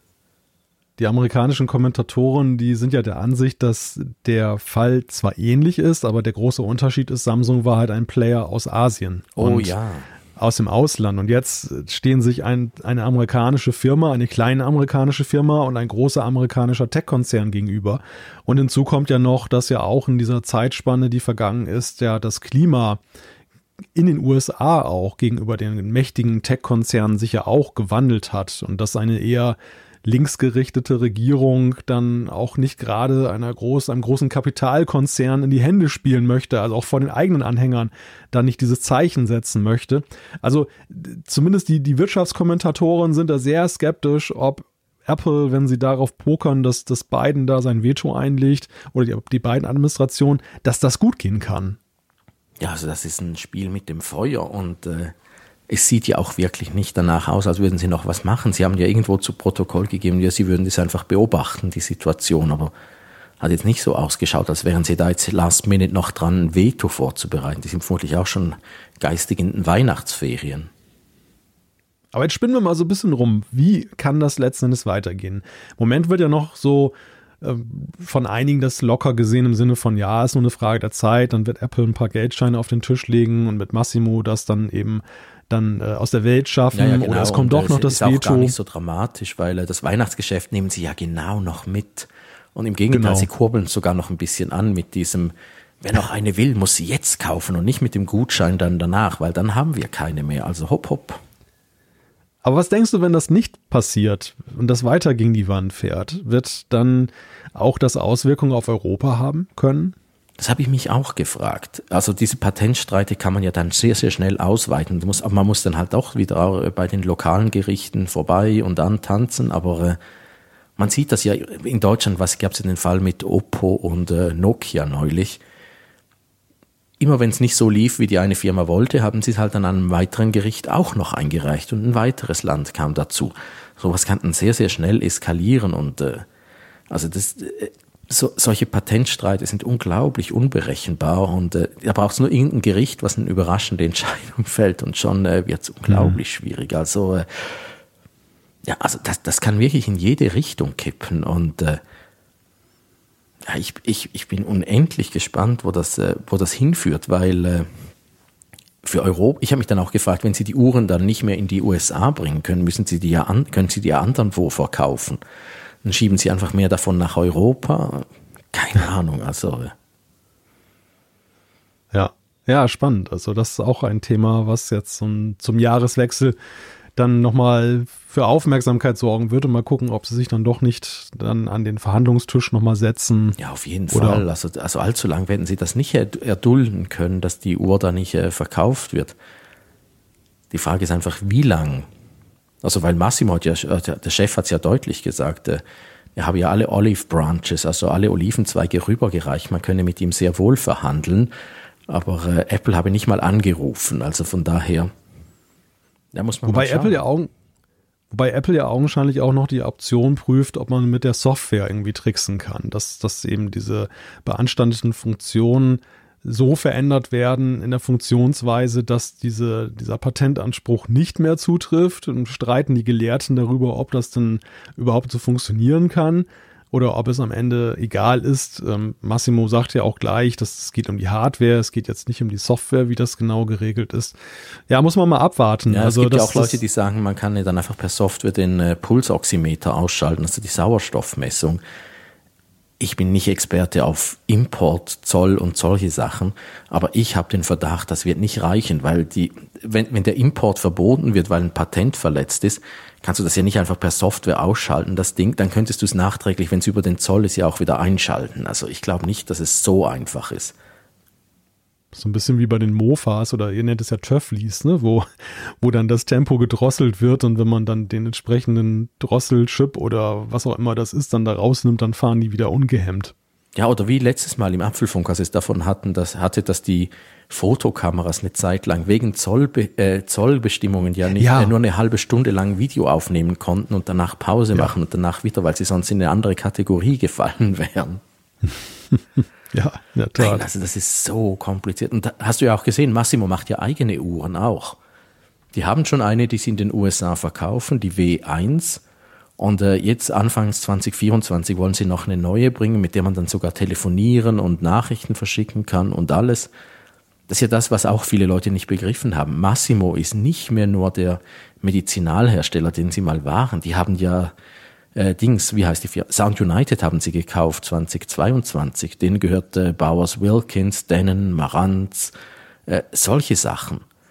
Die sind inzwischen, äh, die sind sehr in Consumer Electronics reingefahren. Darum hat Apple sie ja im Gegenzug auch mit Klagen überzogen, weil sie, sie behaupten dann auch, sie hätten äh, Sachen der Apple Watch wieder geklaut. Also äh, es ist ein unglaubliches Spektakel, was da wieder abgeht. Und man sieht halt auch wieder ein bisschen, wie doof dieses blöde Patentsystem ist. Ich wollte gerade sagen, das ist ja ein Thema, was uns ja auch schon seit Jahren in unterschiedlichster Ja. Gestalt mit unterschiedlichen Playern immer wieder beschäftigt. Da können eigentlich äh, profitieren nur große Firmen und äh, Anwaltsbüros. Alle, für alle anderen ist es einfach Kacke. Ja, für die ist das eine Lebensversicherung in gewisser Weise. Ja, und du musst, ein einfach, du musst einfach genug von diesen Patenten ansammeln und ein genug großes Abschreckpotenzial haben, dann macht dir niemand was. Und wenn du das halt nicht hast, dann machen die Leute mit deinen Sachen, was sie wollen. Ja, ja, das stimmt. Also es ist wirklich so frustrierend immer wieder. Also gerade halt für kleine Firmen. Kleine Firmen haben praktisch keine Chance mehr. Ja, das ist das große Problem, dass die, die Frage ist, wie- inwieweit natürlich auch Innovation dadurch verhindert wird, weil einfach dann die großen Player durch Kapital und, und äh, die Patente, die sie angehäuft haben, dann einfach sich dermaßen aufgestellt haben, dass da keiner mehr irgendwie was machen kann. Das ist so ein schönes Beispiel dafür, wie eine Idee, die eigentlich gut ist, nämlich äh, Ideen zu schützen, dass sie dir keiner klaut, äh, dann umgedreht werden, weil die Großkonzerne dann einfach, ist ja dasselbe mit, äh, mit Regulierung jetzt bei künstlicher Intelligenz auch. Alle Großkonzerne sind super dafür, dass man mehr Regulierung einführt, weil sie haben ja riesen Anwaltsabteilungen und Juristenabteilungen, die das dann schon managen können. Für kleine Firmen ist das ein Horror, weil die kriegen das dann nicht so schnell hin. Ja. Hm. Lass uns zum nächsten Thema kommen. Das nächste ist ein kleines Thema, aber durchaus für einige ein feines Thema. Es sind einige Updates rausgekommen diese Woche. Auch das jetzt noch vor Weihnachten schnell. iOS 17.2.1, wo ein Sicherheitsfix drinsteckt. Interessant ist aber auch macOS 14.2.1. Da gab es nämlich dann Berichte über einen Bug, der auftrat, wenn man zum Beispiel in Zoom-Videokonferenzen unterwegs war und sein Bildschirm habe ich bei geteilt euch bei hat. Heise gelesen. Da habe ich mich ja scheps gelacht, meine Güte. Aber erzähl mal schnell, Ja, was es war. Ja, das ist so, dass du dann halt deinen Bildschirm teilst und äh, dann meinst, dass du alle deine, deine Fenster minimiert hast, die du vielleicht da schon offen hattest. Und diejenigen, die dir da folgen am Bildschirm, sehen diese, sehen diese Fenster trotzdem, obwohl du sie auf deinem Bildschirm nicht siehst. Und das äh, kann natürlich im schlimmsten Falle dazu führen, dass irgendwelche Sachen, die kein anderer sehen soll, dann da in einer großen Konferenz, einer Videokonferenz dann da ausgespielt werden. Ja, ich kann Und dir da ja. mal internas verraten, wenn wir jeweils, äh, wenn irgendwie so große Videokonferenzen sind, gibt's ja immer Backchannels. Und äh, da lästern wir dann und äh, besprechen uns und sagen, oh, jetzt hat er aber wieder Quatsch erzählt, das stimmt doch nicht und solche Sachen. Und äh, ja, stell dir vor, das sieht jemand. Meine Ja. Güte. Ja, ja, oder sonstiges privates Zeug, was du da irgendwie noch so im Fenster hast. Ja, und, also die, äh, der Vorstellung sind keine Grenzen gesetzt, wie man sich da in die Nesseln setzen kann. Äh, allerdings, allerdings ist, ist unermesslich und äh, erfreulicherweise Apple hat schnell reagiert, also oh ja, macOS also das ja so 14. peinlich. Ich habe es aber lustigerweise auch erst hinterher gewusst, dass das ein Problem ist. Wer weiß, was wir alles schon gezeigt haben, Raphael.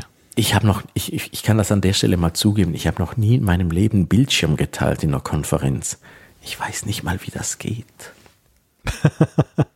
Ja, ich, ich habe es, glaube ich, schon mal gemacht, aber ich war auch arg aufgeschmissen. Also ich, ich kenne die Routiniers, die dann einfach so mit äh, einem Fingerschnipp dann irgendwas dann präsentieren.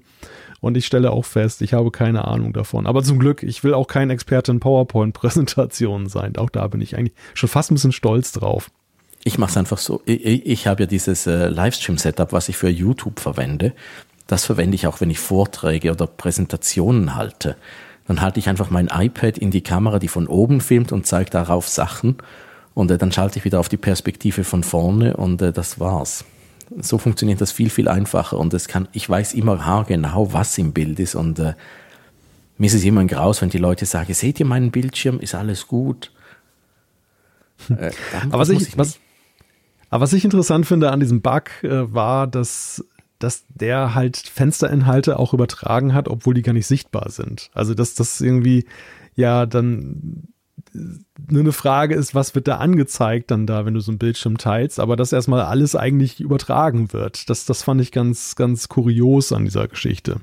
Ja, er, er hat halt alles gesehen, was da ist und äh, war sich offensichtlich nicht bewusst, was genau äh, du jetzt dir anschauen kannst und äh, ja. Ist so ein bisschen ja, wie Stage Manager, wo du ja auch links diese kleinen Mini-Fensterchen hast. Genau, ja, ja, richtig. Und ja, und du hattest auch bei, bei diesem Bug war es so, dass du im Zoom zum Beispiel hatte so ein, so ein kleines Vorschaufenster, was oben dann in der, in der Leiste da ist, das kannst du aufrufen. Da konntest du das dann sehen. Da hast du dann auch gesehen, dass deine Fenster alle sichtbar sind, aber nicht auf deinem Screen selber. Der war halt leer geräumt. Und ja, so, so wurden quasi zwei Bildschirmstreams daneben hergefahren und der eine, der eine war halt peinlich und nach außen und der andere, der war der harmlose, den hast du selber gesehen. Also schlimmer geht's ja schon fast gar nicht mehr. Ich finde es ja nur schon schlimm, wenn man jeweils die Desktop-Hintergründe der Leute sieht, wenn sie da Bildschirm teilen. Ja, das stimmt, das stimmt. Also das das, das sieht man ja häufig mal, wenn, wenn jetzt irgendwie was schief läuft, wenn die Präsentation im PowerPoint oder in welcher Präsentationssoftware auch immer nicht so richtig so losgeht. Und dann gehen die Leute raus und dann siehst du plötzlich irgendwelche Sachen. Und dann denke ich auch manchmal, naja, wenn ich viel präsentieren würde, würde ich schon ein bisschen vorbeugen, ähm, was ich so an Icons arrangiere auf meinem Desktop, was ich für einen Bildschirmhintergrund habe und so. Weil das, das lässt manchmal schon sehr interessante Rückschlüsse auf die Menschen zu. Also meinen Desktop darf ich auch niemandem zeigen, der ist voll mit Audiodateien. Der sieht Na, so sowas. schrecklich aus. ja, ja, ist hier nicht anders. Das Einzige, was mein Desktop gerettet hat, ist tatsächlich diese Gruppierfunktion, die Apple irgendwann eingeführt hat. Dass Ach, zum Beispiel so ja. Bilder und, und äh, artverwandte Dateien auf so, so Stapeln dann zusammengefasst werden. Und dadurch ist der, der sieht viel aufgeräumter aus, als er in Wirklichkeit ist. Wenn ich hier so gucke, sehe ich jetzt so, na, wie viel mögen das sein? 30 Symbole. Aber dahinter stecken 300 wahrscheinlich oder 3000. Keine Ahnung, wie viele das mittlerweile Die Funktion hat damals so vielversprechend geklungen, aber ich habe sie nie aktiviert. Ich wüsste aber auch nicht, wo sie ist, ehrlich gesagt. 979 Objekte habe ich auf dem Schreibtisch. Ich habe jetzt gerade mal nachgeguckt. Oh.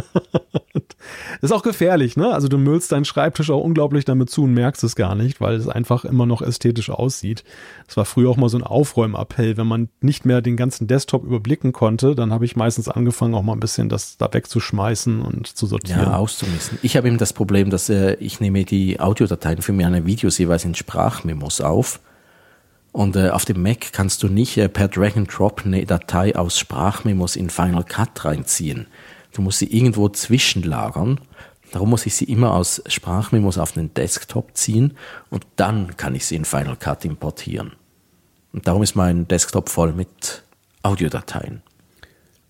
Wäre übrigens so ein großer Wunsch von mir künftig für so eine KI-Anwendung, dass dieses lästige Dateisystem sortieren dann von so einer App übernommen wird die schlau ist. Stimmt. Da wäre ich also sofort nicht irgendwie dabei. Nur nach, Siri 2.0. Ja, also jetzt nicht nach Dateityp oder sowas, das ist ja stupide, sondern wirklich so, dass die auch erkennt den Kontext einer Datei. Ist das jetzt irgendwas Berufliches? Ist das was Privates? Ist das irgendwie, hat das mit seiner Videoleidenschaft zu tun, jetzt, dass er Videos produziert oder ist das jetzt irgendwie ein Familienalbum und so? Und dass das dann entsprechend so eine Ordnerstruktur macht und alles einsortiert. Das wäre, das, also, wenn Apple das nicht macht, dann wäre das auf jeden Fall eine schöne Business Case Idee. Ja, die so Pro Projekte auch automatisch erstellt, weil ich habe häufig mehrere Dateien, die ich für ein Projekt verwende und ich mache die dann nicht immer in einen Ordner rein. Und dann, wenn ich das Projekt wieder lösche, sind ganz viele Sachen, die da auch dazugehören, bleiben liegen, weil die nicht irgendwie im Ordner mit drin waren. Das ist so wie die ganzen Briefe, die man manchmal hortet und dann muss man sie irgendwann in den Aktenordner mal einsortieren, dann so diese Sachen, die man aufbewahren muss. Oh ja, stimmt. Wow. Schrecklich. Also in der analogen Welt ist das schwierig, aber in der digitalen Welt eigentlich mit unserer heutigen künstlichen Intelligenz wäre es ja mittlerweile möglich. Also da, das steht bei mir auf dem Wunschzettel relativ weit oben. Ja, so ein Aufräumbutler hätte ich schon gerne. Ja, Also im digitalen das, das, wie im realen Leben. Ja, im echten auch, ja, aber ich, da halte ich ihn für unwahrscheinlicher, dass er zur Tür reinkommt. Ja, Staubsaugroboter funktionieren ja schon schlecht, geschweige denn Aufräumroboter. Ja, ja. Das nächste Thema ist, äh, hat auch was mit Aufräumen zu tun, aber in dem Fall räumt die EU auf. Mal es wieder. Geht, mal wieder, genau. Das ist ja eigentlich auch so, so ein Dauerthema, dass die EU da aufräumt. Und hier geht es aber um einen seit Jahren schon schwelenden Streit, der zwischen Spotify und Apple geführt wird, beziehungsweise Spotify und anderen.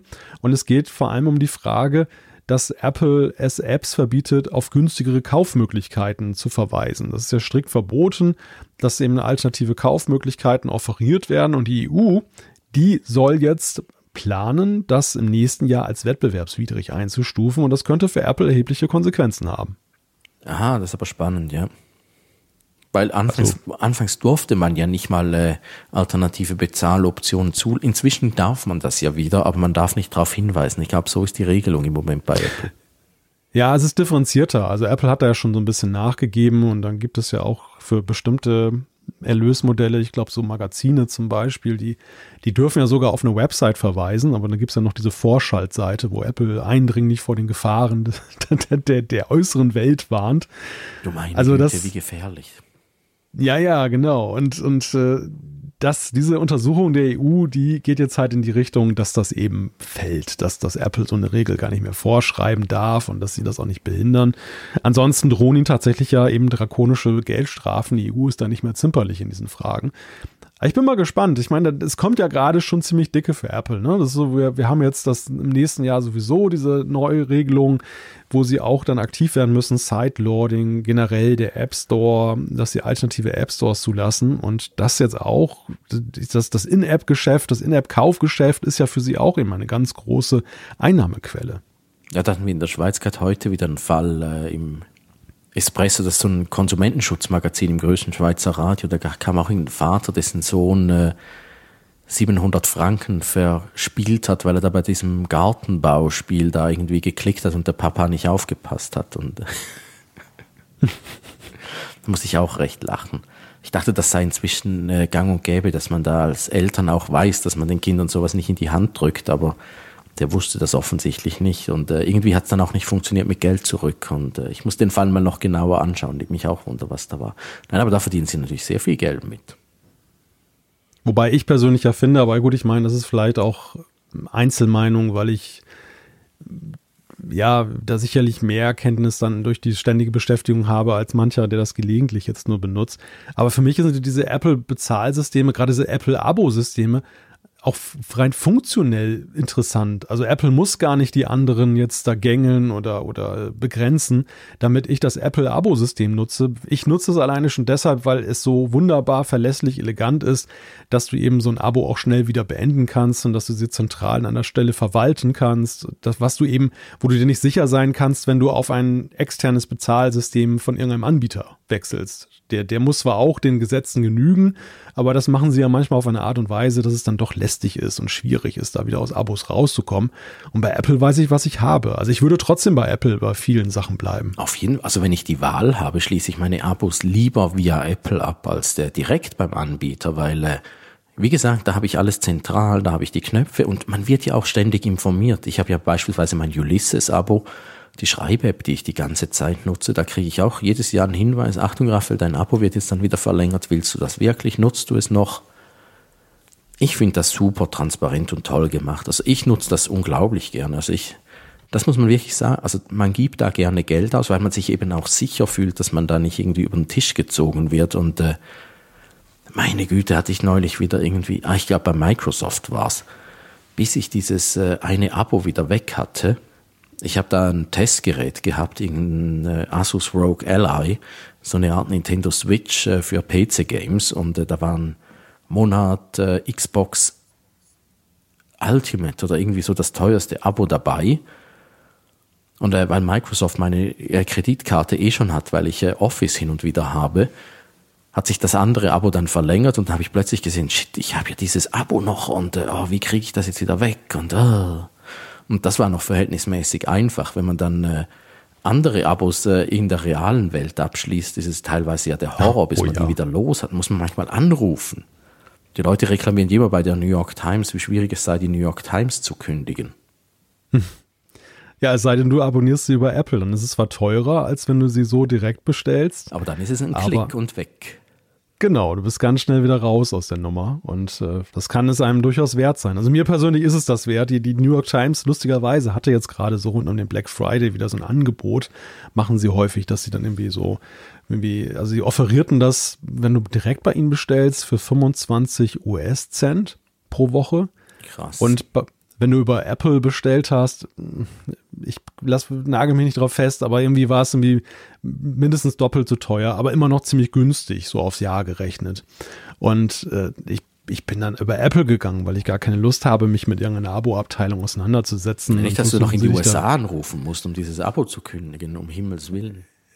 Ja, und diese ganzen Methoden, dann dich da zu halten und dann wirst du ewig dann weitergeleitet und weitergereicht, habe ich gar keine Lust drauf. Also da, da finde ich einfach diesen Ansatz, und ich finde, da hat Apple auch so ein bisschen diesem ramponierten Image des Abos so einen, einen Gefallen getan, weil das Abo gar nicht mehr so abschreckend wirkt. Als damals diese Abos aufkamen, war ich ja erst abgeschreckt, weil ich genau an diese, diese Schwierigkeiten halt gedacht habe. Man bindet sich, man kommt nicht mehr raus und das ist halt alles mühsam.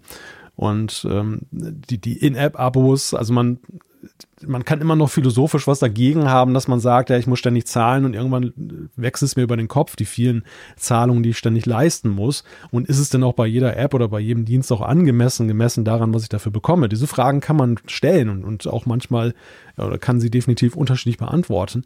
Aber zumindest die Frage, wie kann ich diese Abos unterhalten und wie kann ich sie auch schnell wieder beenden? Da hat Apple schon, finde ich, das ganz gut konzipiert. Ja, ich glaube, ist auch ein bisschen dasselbe wie mit Apple Pay.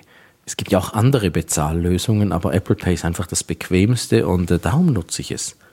Ist jetzt nicht so, weil ich Apple wahnsinnig toll finde oder sowas, aber es ist einfach, ich, ich nehme einfach immer das, was am bequemsten, am sichersten, am elegantesten ist. Und äh, Ja. ich glaube, da haben sie nicht so viel zu befürchten, weil sie ja wirklich einen tollen Service anbieten.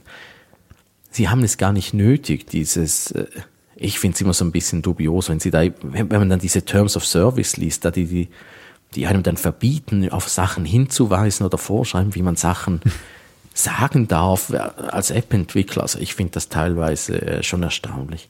Fand ich aber auch bei äh, Google da jetzt mit dem Prozess da mit Epic wieder, was man da dann, Ja, was da, ja. da denkst du dir dann manchmal auch, also sitzt da jemand mit Menschenverstand oder machen die einfach, was sie wollen und äh, finden es auch noch lustig? Also das kannst du doch nicht machen, aber sie können halt. Also Wobei natürlich die Frage ist, inwieweit da die gleichen Leute involviert sind, die eben auch die anderen Entscheidungen treffen. Also inwieweit äh, führt, führt so, ein bestimmte, so eine bestimmte Sparte ein Eigenleben, gemessen jetzt an anderen. Jetzt nehmen wir mal Apple Pay und die De Developer-Beziehungen. Sind, sind da bis auf bestimmte Führungskräfte wirklich Schnittmengen?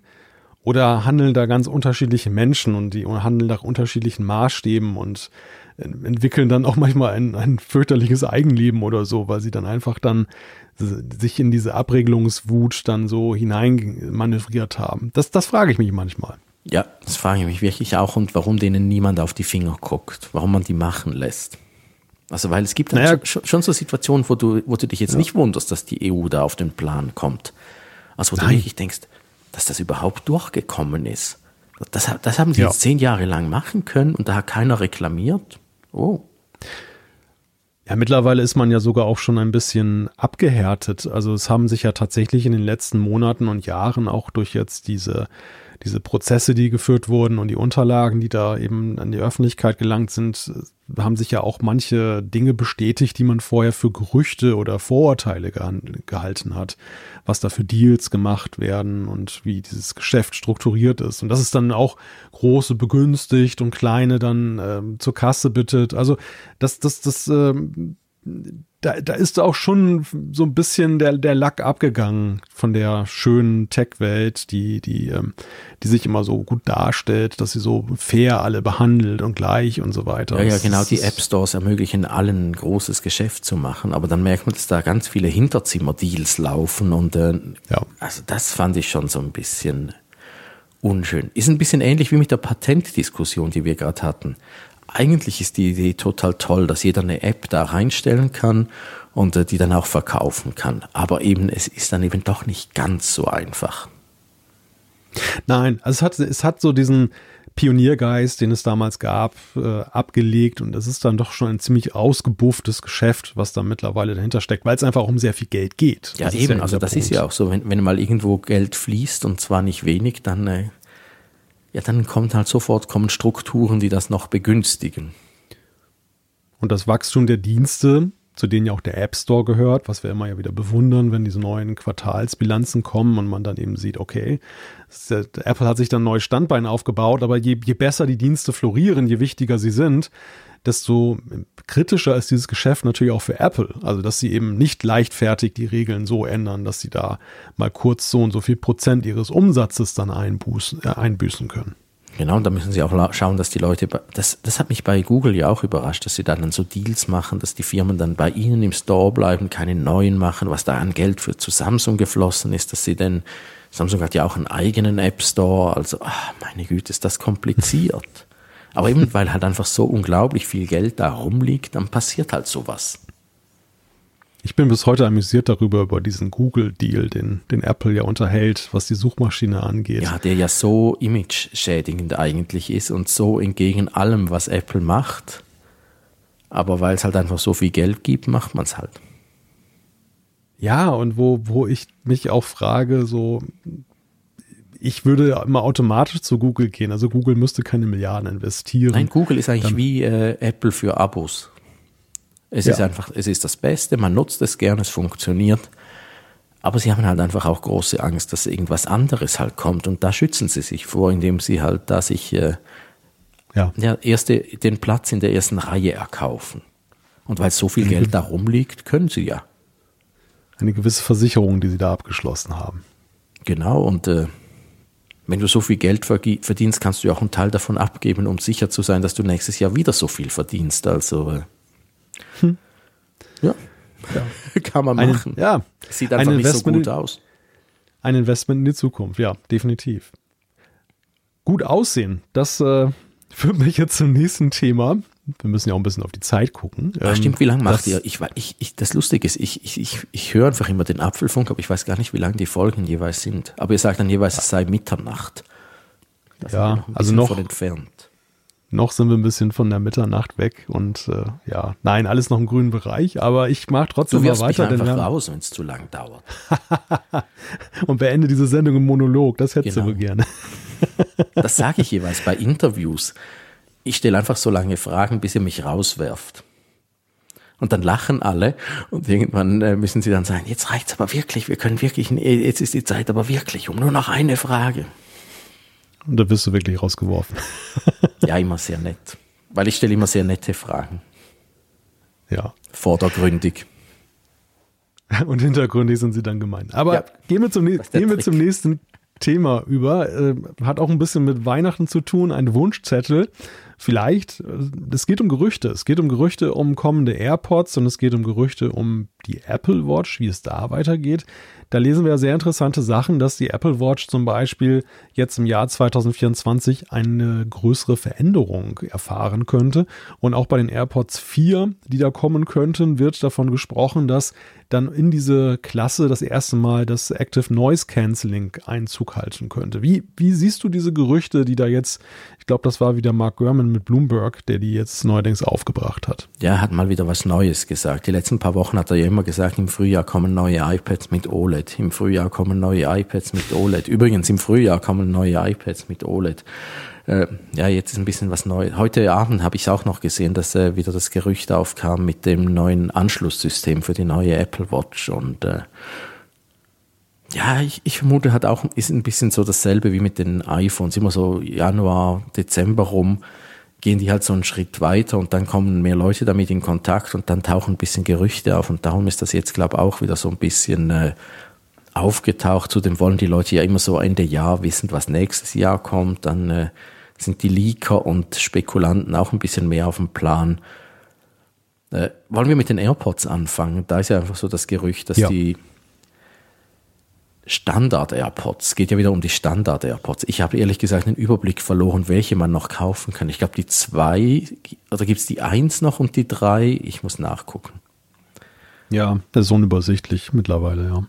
Also da ist wirklich so unlogisch, welche AirPods es eigentlich noch gibt. Äh, ah, die sind eine eigene Rubrik jetzt auf der Apple Watch-Seite. Also, alles über die AirPods, AirPods Pro zweite Generation, AirPods zweite Generation, AirPods dritte Generation, AirPods Max. Das müssen die Modelle sein. Hä?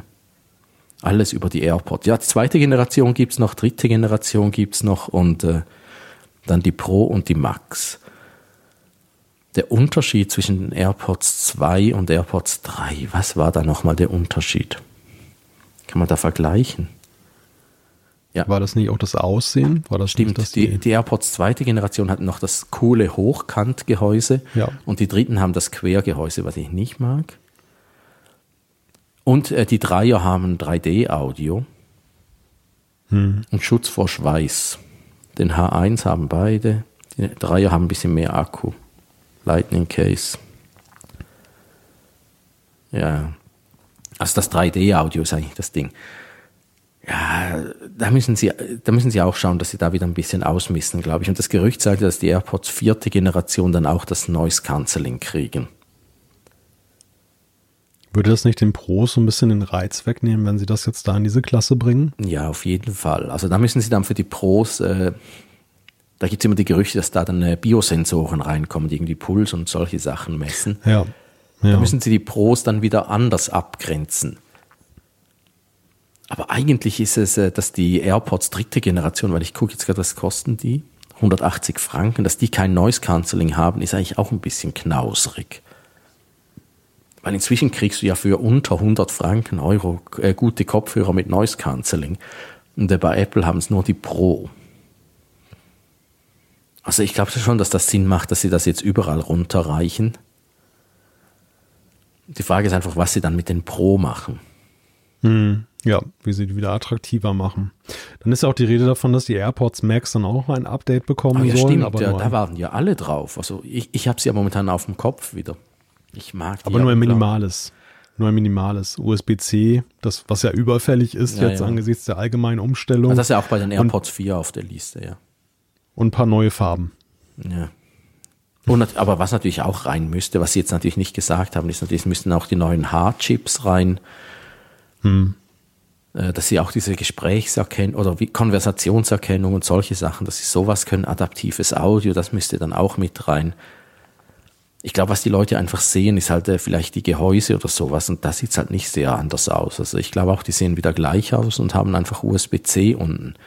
Was die Leaker halt alle nicht sehen, ist, welcher Chip da drin ist und was der dann kann. Aber denkst du, dass das wirklich funktionell einen Unterschied macht oder ist es nicht so, dass die AirPods Max jetzt einfach mal überfällig sind, dass sie eben an die gängigen Standards der AirPods Pro angepasst werden müssen? Das auf jeden Fall. Also die hängen ja wirklich hinterher mit den Funktionen, ich könnte mir einfach gut vorstellen, dass da dann eben nicht irgendwie der H, dass das dann vielleicht so Premiere ist. Wie heißt, wo sind wir jetzt? Wir sind jetzt beim H2-Chip, dass da dann vielleicht schon der H3 drin ist. Und dass der dann vielleicht eben doch irgendeine Form von Lossless schon kann, weil äh, die Macs sind ja prädestiniert eigentlich für Lossless. Das sitzt so aus im Sofa und äh, die Leute, die ja. das hören, äh, können dann auch Lossless damit hören. Und da hat Apple ja schon lange damit kokettiert, dass sie da mit diesen Codecs unzufrieden sind und ein bisschen mehr wollen. Qualcomm, die ja, ja auch äh, so Kopfhörerchips machen, haben jetzt für nächstes Jahr solche angekündigt, die dann auch per WLAN streamen können. Also da hat's wahnsinnig viel Potenzial. Sonos bringt nächstes Jahr ja auch endlich mal vermutlich die Kopfhörer und äh, ich glaube, wenn die AirPods Max 2 kommen, die werden nicht nur einfach USB-C haben und äh, das war so neue Farben. Ich glaube, die werden schon substanzielle Verbesserungen bringen und irgendwie neues, äh, eben irgendwie so im Bereich Audioqualität nochmal eins draufsetzen oder sowas. Aber ich kann mich auch täuschen, es ist wie beim HomePod, der einfach plus minus identisch, einfach ein bisschen pragmatischer zurückgekommen ist. Ja, ist die bange Frage bei so einem Produkt, was bislang noch nie eine Aktualisierung erfahren hat wie Apple denn damit umgeht und wie, wie sie auch vielleicht die AirPods Max jetzt mit ein bisschen Abstand jetzt auch generell von ihrer Bedeutung her betrachten. Ob sie die jetzt pflegen, weil sie sagen, ja, macht sich ganz gut in der Vervollständigung des Sortiments oder ob sie tatsächlich eben auch ein eigenes Profil sehen auf Strecke und das man vielleicht noch herausarbeiten könnte. Also ich glaube schon, dass die wahnsinnig viel Potenzial haben. Ja, das Lustige ist, so in den letzten drei, vier Monaten sehe ich die ständig im Alltag. Ich glaube, die sind jetzt erst so langsam äh, beim großen Publikum angekommen. Das hat einfach gedauert. Ich sehe inzwischen sogar Leute, die damit joggen gehen. Das fasziniert mich immer wieder. Ich mag sie ja wahnsinnig gerne, aber nicht, wenn ich mich bewege. Und die tragen sie sogar zum Joggen. Ich weiß nicht, äh, ist, siehst du sie im Alltag? Ich sehe sie wenig. Also ich sehe wirklich die AirPods Pro überproportional viel und ich habe auch das Gefühl, sie werden immer mehr. Ja, ja die so sind verglichen überall. mit den verglichen mit den Standard AirPods. Das ist eine ganze Weile, als die AirPods populär war, wurden, fand ich, konnte man die Standard AirPods dominant sehen. Ja, das lange Und Stäbchen, aber jetzt ist es dieses gebogene Ja. Stäbchen. Genau. Es sind auch nicht die AirPods 3, es ist wirklich sind die AirPods Pro, die man Ja, dann ja. da sieht. Und die AirPods Max, also ich besitze sie ja selber, ich habe sie mir auch in einer Laune ja auch dann gekauft. Ich finde sie nach wie vor sehr ästhetisch und auch haben auch einen tollen Klang. Aber es sind eigentlich so meine, meine Winter-AirPods, so, wenn, so als netter Ohrwärmer setze setz ich die dann auf und, und gucke mir dann irgendwelche Sachen dann da an. Und trotzdem neige ich dazu, jetzt besonders nach den Updates die AirPods Pro, den, also den AirPods Pro 2 den Vorzug zu geben, weil sie einfach funktionell jetzt noch mit diesem intelligenten, ähm, mit diesem intelligenten Noise Cancelling beziehungsweise der Transparenzfunktion oder dem automatischen Stoppen von, vom Playback und so weiter, da ein bisschen mehr können, aber weil sie einfach auch luftiger zu tragen sind, weil sie sehr angenehm zu tragen sind. Ja, und weil sie nicht viel Platz brauchen. Wenn ich, äh, als ich das letzte Mal in die USA bin, habe ich mir vorgenommen, nur äh, USB-C-Sachen mitzunehmen. Und dann habe ich die AirPods Max nicht mitgenommen und festgestellt, jetzt habe ich plötzlich äh, signifikant mehr Platz in meinem Rucksack. Ja. Ja, ja, klar. Also das, das macht schon eine Menge aus. Und deshalb, ich bin, ich bin bei den AirPods Max immer so hin und her gerissen, so bei aller Liebe, die ich für sie empfinde, aber so, ich weiß ja nicht, wie, wie stark die AirPods Pro eigentlich da besser unterwegs sind und, und Apple auch besser da zu Gesicht stehen. Ja, die sind natürlich schon äh, pragmatischer. Ich sehe dafür jetzt gerade, dass man die AirPods Max gravieren kann. Hast du das gewusst? Das habe ich nicht gewusst, nein. Rate mal, wo die Gravur draufkommt. Logisch wäre ja eigentlich jetzt so an die Außenseite, wo die Ohren sind, aber wahrscheinlich kommen die an eine ganz kuriose Stelle. Ja, oben auf die Fläche. Ach je. Bei der Seite, die keinen Knopf hat. Na gut. Also so sozusagen in- für Familien, wo man die, wo alle die gleiche Farbe haben und man kann sie nicht zuordnen. Genau, wo alle weiß haben. Vorausgesetzt, eine Familie kauft die da AirPods Max, ja. Also wir haben auch keine Benutzerprofile. Ja, können wir eigentlich mal so als kleinen Aufruf machen. Vielleicht gibt es ja in unserer Hörerschaft Leute, die die AirPods Max graviert haben. Stimmt, da würde mich interessieren. Ich habe das wirklich nicht gewusst, dass man die gravieren kann. Ich sehe es jetzt zum ersten Mal. Also wie die Erfahrungen jetzt damit sind und was vielleicht auch der Beweggrund ist, angesichts der Stelle, wo die graviert werden. Das wäre eigentlich mal ganz spannend. So, vielleicht, vielleicht übersehen wir jetzt auch einfach etwas, so, so ein Use Case, den man da haben kann. Gravur hinzufügen. Ja, da oben, genau. Da, wo es niemand sieht. Ja, also für einen selbst. Ja, nur so zur eigenen Erfreuung. Was machst du eigentlich so mit Gravuren? Bist, bist du da, hast du schon mal Dinge gravieren lassen Nein. oder bist du, nein. Nil, nie. Weil mein Ding ist, ich, ich würde eher extra bezahlen, um noch mehr Logos wegzumachen. Ah, ja, okay. Beispielsweise auch das Apfellogo. Ich würde extra bezahlen, dass das nicht drauf ist. Ich glaube, das wird nicht so schnell ins Angebot kommen. Nein, da, aber, aber nur schon kleiner, dass man es schrumpfen könnte oder sowas. Nein, ich mag es nicht, wenn es äh, Logos auf Produkten hat. Ich bin da, bei Apple fahre ich sehr, sehr gut, weil die sind sehr, sehr dezent inzwischen. Ich bin zum Beispiel unendlich froh, dass bei den MacBooks dieser blöde weiße Schriftzug unten am Monitor weg ist. Meine Güte, war das doof. Also ich hatte ja nie eins von denen, aber ich habe es immer gesehen und gedacht, wie kann man das nur wollen? Und äh, bei der Apple Watch ist es ja wunderbar, da sieht man wirklich gar kein Logo. Und wenn ich dann wieder andere Produkte teste, beispielsweise, ich habe jetzt gerade die neue Garmin wieder hier, die das Markmodell, das äh, 3000 Euro kostet, da ist einfach unten am Display noch ein Garmin-Schriftzug. Meine Güte, das ist einfach nicht schön. Also da würde ich wirklich immer extra bezahlen. Ich muss ja gestehen, ich sehe das irgendwann gar nicht mehr. Ja, Also ja, man kann es, so, äh, bei guten Produkten kann man es ausblenden. Ich finde es beim iPhone ist das Apfellogo hinten auch sehr dezent und weil sie auch beim MagSafe ist, ist meistens etwas drauf, darum sieht man es nicht und äh, Beim iPad das, sieht man es auch nicht wirklich oft. Also äh, ich fand damals aber Notebooks, PC-Notebooks, das war ja teilweise ganz fürchterlich, wie die beklebt waren mit irgendwelchen Logos, die für mich auch gar keinen Sinn ergeben. Also was interessiert mich das jetzt, was da für ein Intel-Prozessor da drin ist da oder welcher Werbeslogan damit verbunden ist. Es wurde alles draufgeklebt und asymmetrisch und ich fand das, das war so ein, so ein, so ein Optik-Killer. Ja, schrecklich. Aber bei, aber bei Apple so in dem Maße, ja, ich, ich, ich überlege die ganze Zeit, wie ich dazu stehe, aber ich habe eigentlich keine Meinung dazu. Ich finde es okay. Ich, ich erfreue mich jetzt nicht besonders daran, wenn der MacBook Pro draufsteht, aber es ist mal andererseits auch kein, kein Dorn im Auge, weil ich finde, es, dass es noch so im sehr annehmbaren Maße ist. Ja, MacBook Pro steht ja jetzt zum Glück unten graviert auf der äh, Unterseite des Laptops. Da können Sie machen, was Sie wollen, wenn du mich fragst. Ich will einfach nicht, wenn ich auf dem Bildschirm gucke, einen Markennamen lesen müssen oder sowas. Das nervt mich unglaublich. Witzig, ja. Also, ja, das ist interessant. Das ist ja mit auch der Grund, lustigerweise. Äh, die Leute fragen immer, Raphael, kannst du nicht irgendwelches Merch verkaufen auf YouTube? Dann sage ich immer, ja, aber ich hasse doch Logos und Schriftzüge. Was soll ich denn verkaufen? Schwarze T-Shirts mit nichts drauf.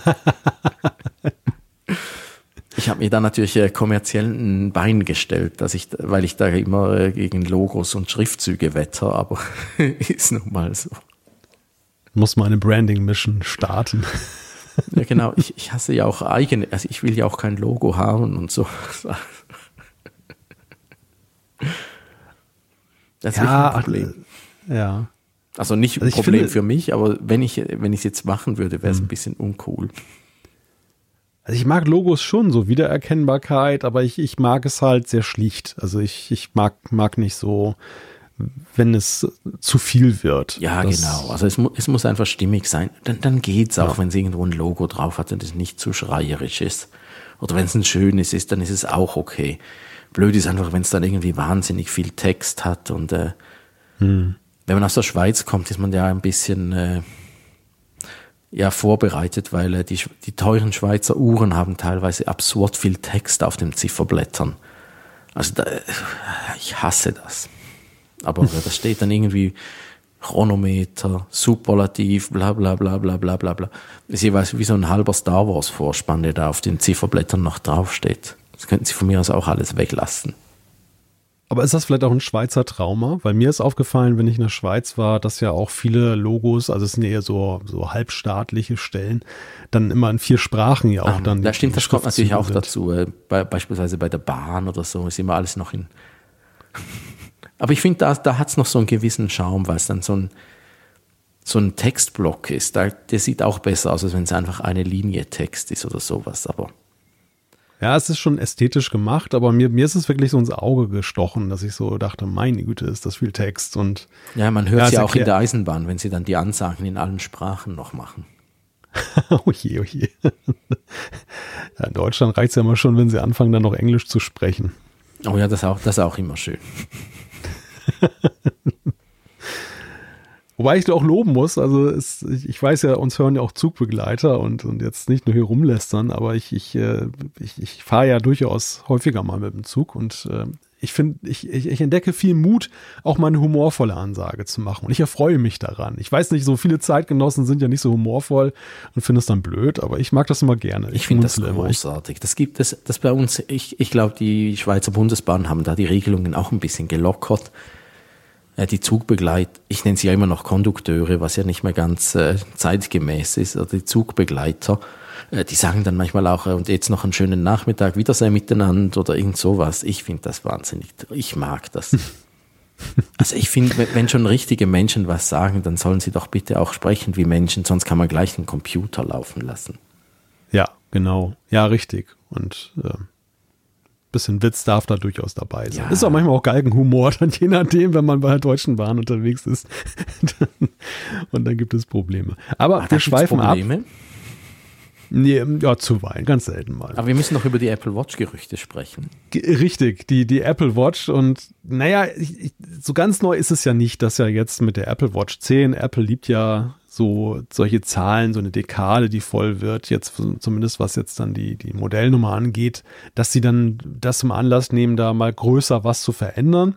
Und tatsächlich soll es dann ja so sein, dass es wird über eine neue Form spekuliert, über größere Bildschirme. Aber was ich sehr spannend finde auch, und das ist eigentlich so ein Evergreen, aber ich könnte mir vorstellen, zur 10 kommt da mal wieder was. Neue Gesundheitssensoren. Wobei Mark Gurman da sagt, dass das eben Apple nicht die fertigen, also diese völlig ausentwickelten Sensoren da schon hat, was das Blutdruck zum Beispiel angeht oder Schlafapnoe, sondern dass sie sich so mit Tendenzen erstmal zufrieden geben. Das ist so wie bei der Temperaturmessung, dass du beim Blutdruck dann halt Tendenzen hast und daraus kannst du ja auch ja schon so ein bisschen was ableiten, wie es um deinen Gesundheitszustand steht, beziehungsweise wenn er sich verändert. Ja, das ist einfach auch viel einfacher, weil so Gesundheitssachen musst du sonst zertifizieren lassen und das ist teuer, dauert lange und äh, man kann das Zeugs nicht so gut geheim halten.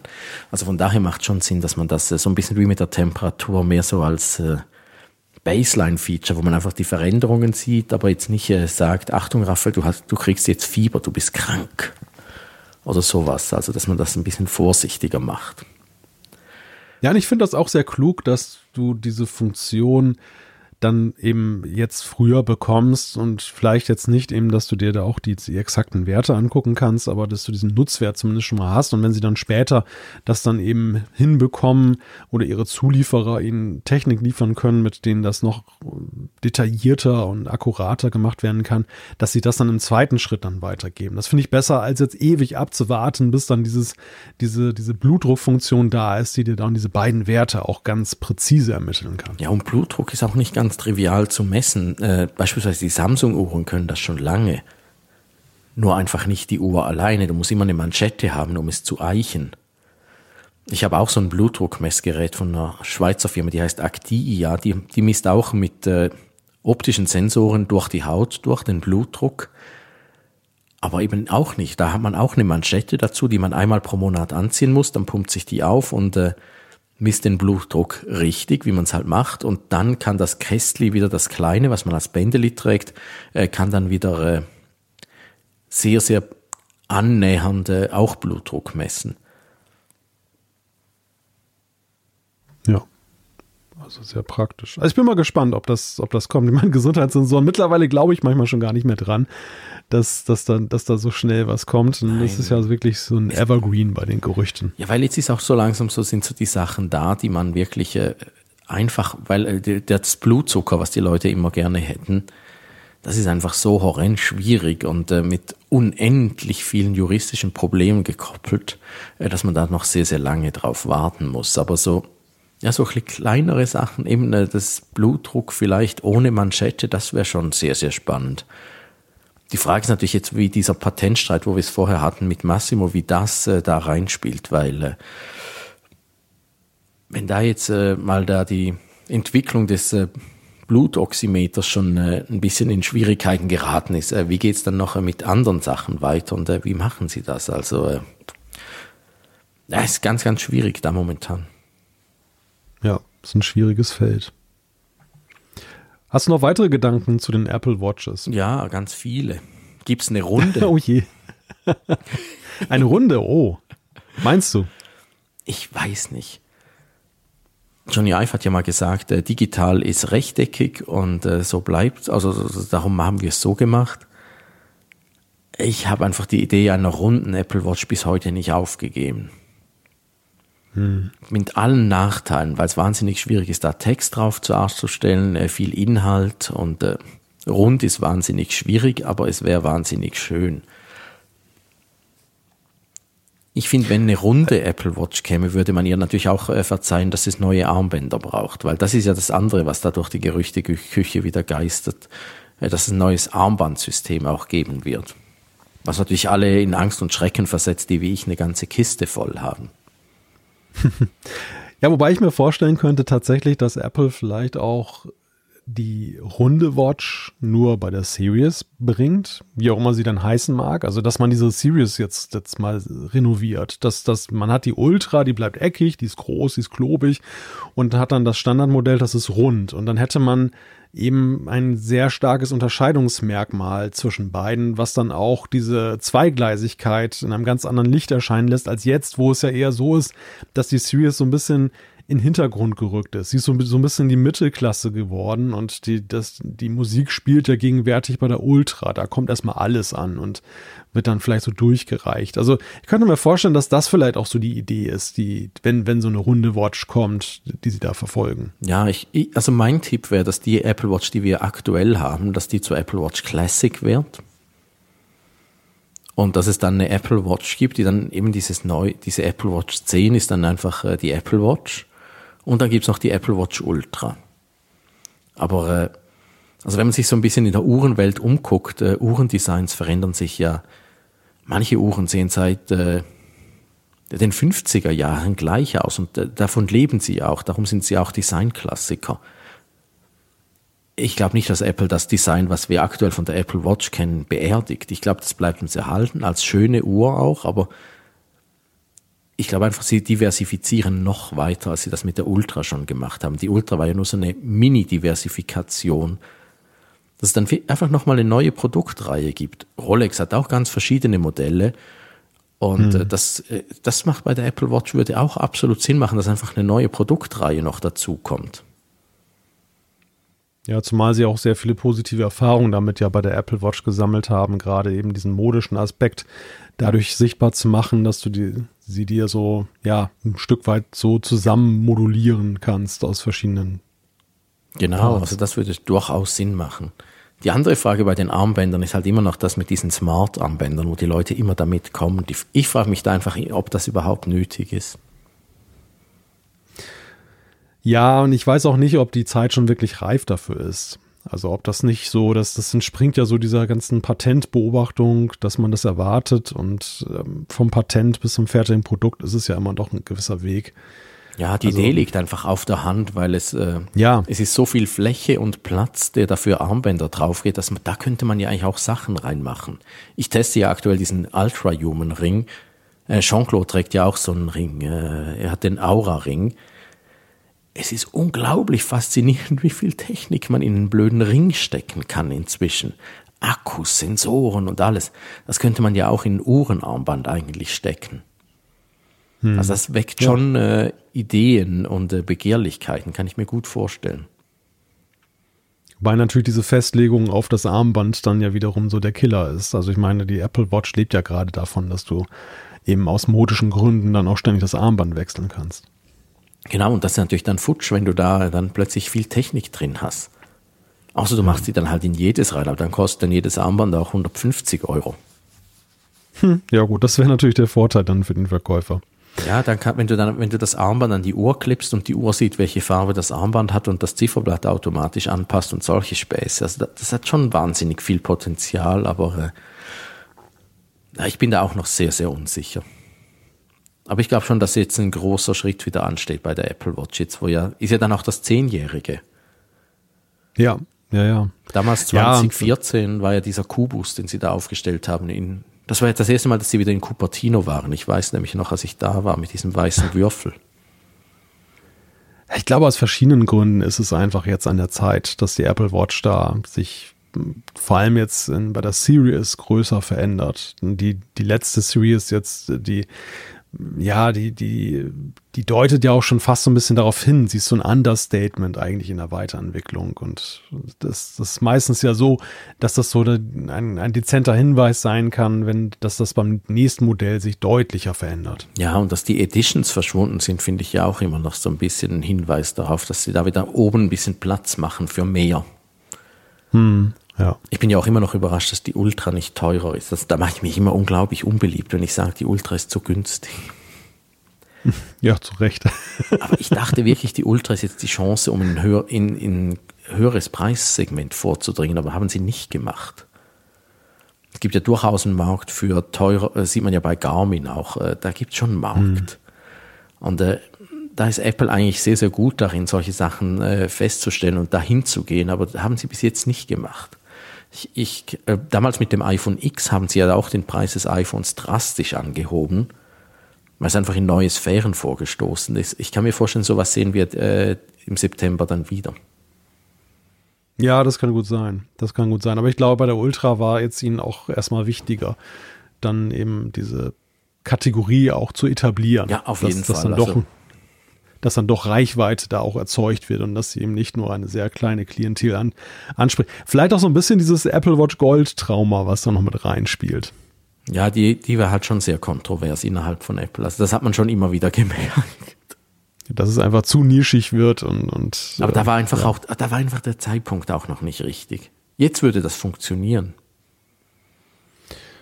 Ja, mag sein. Also auch alleine vor dem Hintergrund, dass die Entwicklungssprünge jetzt nicht mehr so groß sind. Du kannst es jetzt länger mit einer Apple Watch aushalten, bevor Ja. du sie wieder austauscht. Und am Anfang war es ja eben so, dass die Schritte doch so groß waren, dass du eben diese erste Series 0 schon schneller wieder loswerden wolltest, wenn du Schritt halten möchtest. Also Du ich hast jetzt ja nicht, sehr lange genutzt, gell? Ich habe tatsächlich den Langzeitversuch unternommen und äh, muss sagen, bin auch nicht schlecht damit gefahren und vor allem war es natürlich ein totales Aha-Erlebnis, als ich nach den vielen Jahren dann eben dann so viele Generationen übersprungen habe und es war wirklich eine ganz neue Uhr, ein ganz neues Erlebnis. Wo bist du denn wieder eingestiegen? Mit der Vierer oder der Fünfer? Ich bin mit der Vierer eingestiegen wieder. Ah, ja. Die hatte dann schon den größeren Display, aber noch nicht den Immeran-Bildschirm. Den noch nicht, aber der größere Bildschirm war schon ein großes Ding und äh, vor Ja, allem habe ich natürlich war, sehr ja, also man, Ich es hat einfach, sagen. man konnte sie jetzt bedienen. Ja, genau. Das, das hätte ich eigentlich zwischenzeitlich auch schon haben können. Also eine Series 3 war ja auch schon deutlich bedienbarer. Ja, die als 3 war die Series erste 0. wirklich gute, finde ich.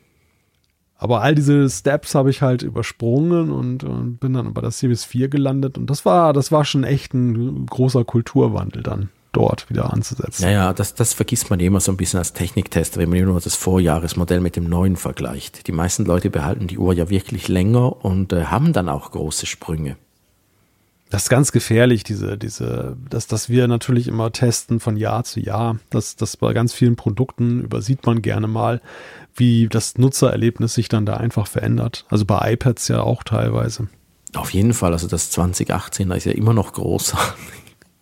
Also Pro Ja. natürlich. Lass uns mal zum nächsten Thema kommen. Ähm, das ähm, handelt, ja, lustigerweise, da taucht jetzt unser Sponsor in einer Nachricht auf, aber es ist eine, wo wir auch viele E-Mails bekommen haben vom Apfelfunk, wo immer nachgefragt wurde, hm, warum tut sich denn da nichts? NordVPN hat jetzt eine App auch für das Apple TV herausgebracht. Warum braucht man eine VPN-App für ein, ein Apple TV, Raphael? Hast du einen Erklärungsansatz? Das ist das Lustige, das ist genau der Ort, wo ich, wo ich mir als einziger eigentlich eine wünschen würde, weil ich da halt häufiger die Sachen nicht gucken kann, die ich gucken möchte. Ich guck, wenn, wenn ich Fernseh gucken oder Serien oder sowas gucke, dann gucke ich die auf dem Fernseher, auf dem Apple TV. Und da bräuchte ich eigentlich eine VPN-App und äh, tata, jetzt, äh, ich weiß nicht mehr, wo da, welches Update von äh, tvOS es war, war 17. Punkt. 17, glaube ich, ne? Ja, oder ein Punkt davon, eins oder zwei oder so, hat ja die Möglichkeit geschaffen, VPN-Apps äh, VPN da auf den TV zu bringen. Und äh, das ist natürlich schon cool. Andererseits, ich muss auch sagen, ich frage mich ein bisschen, äh, es ist ja eigentlich geschummelt, wenn man sich da irgend, äh, auf einen anderen Server äh, schleicht und von da dann den Eindruck erweckt, man sei in einem anderen Land. Dass Apple da jetzt äh, Hand bietet und mitmacht, finde ich erstaunlich, weil äh, gerade beim Apple TV sind sie ja unendlich vorsichtig. Hat ja auch keinen Safari-Browser drauf. Nicht, dass jemand da bei diesen Torrent-Seiten, wo man, äh, oder bei diesen Gratis-Netflix, wie heißen die alle? Äh, Es gibt doch da diese wunderbare Seite, wo man alle Filme gucken kann. Watch the latest movies, warte mal, wie heißt Flixtor und solche Sachen. Äh, dass du sowas natürlich nicht nutzen kannst auf dem Apple TV. Und äh, bei VPN sind sie jetzt doch dabei. Ich kann mir gut vorstellen, dass Disney, Netflix und Co. das nicht lustig finden, dass Apple das da jetzt da drauf macht. Aber vielleicht ist denen das einfach auch egal. Ja, und, und es ist auch die Frage, welche Interessen dem entgegenstehen jetzt, also wo die Nutzer dann auch für VPN-Lösungen dann da teilweise sind. Ich, also dieses lustigerweise, ich habe ja das durch Jean-Claude erst kennengelernt, dieses Szenario, dass man mit Apple TV auch auf Reisen geht und dann in seiner Ferienwohnung oder in seinem Hotelzimmer, wenn man einen geeigneten Fernseher hat, sozusagen sein Heimatfernsehen mitnimmt und äh, einfach ja, einstöpselt und äh, ja. Das finde ich so cool, dass er das mitnimmt. Ja, vor allem, ich meine, er hat ja einen unglaublichen Aufwand ja betrieben. Das war ja schon ziemlich raffiniert, wie er das immer dann gemacht hat, weil, weil es ja eben nicht diese Möglichkeit gab, jetzt dann eben. Ja, er hat dann auch den ein, Router ein, mitgenommen und den dann ja, nach Hause geschickt. Also nach Hause, äh, virtuell nach Hause geschickt. Also das, das fand ich schon wirklich immer witzig, wenn er das erzählt hat. Und jetzt, jetzt ist es da tatsächlich sehr simpel möglich. Man installiert eine App, man wählt das Land aus und dann ist man da drin. Das ist schon, ja, wenn man, wenn man diesen Use Case hat, finde ich schon sehr, sehr schick. Was ich mich jetzt gerade frage, wo ich darüber gesprochen habe und ich gedacht habe, ob Netflix und Disney das lustig finden, vielleicht ist es auch ein bisschen, ich habe es ja jetzt noch nicht ausprobiert, aber vielleicht ist es auch ein bisschen so wie mit Screenshots aus äh, Netflix raus. Äh, das geht ja auch nicht. Vielleicht kann auf dem Apple TV dann äh, eine App auch VPN blockieren für ihre Dienste. Das ist eine gute Frage, ob es da eine Schnittstelle gibt, mit der man das auslesen kann. Man kann ja diesen, also man kann ja zum Beispiel auf dem iPhone den Connection-Status auch auslesen. Bin ich jetzt mit WLAN verbunden oder mit mhm. Mobilfunk und genauso kann man vielleicht ja auch eben herauslesen, ob man jetzt daneben über eine VPN-Verbindung Dann könnte nämlich Anbieter wie eben äh, Netflix, Disney, Arte oder was auch immer äh, das verhindern, wenn sie das nicht haben wollen. Ja. Was ja auch fair wäre.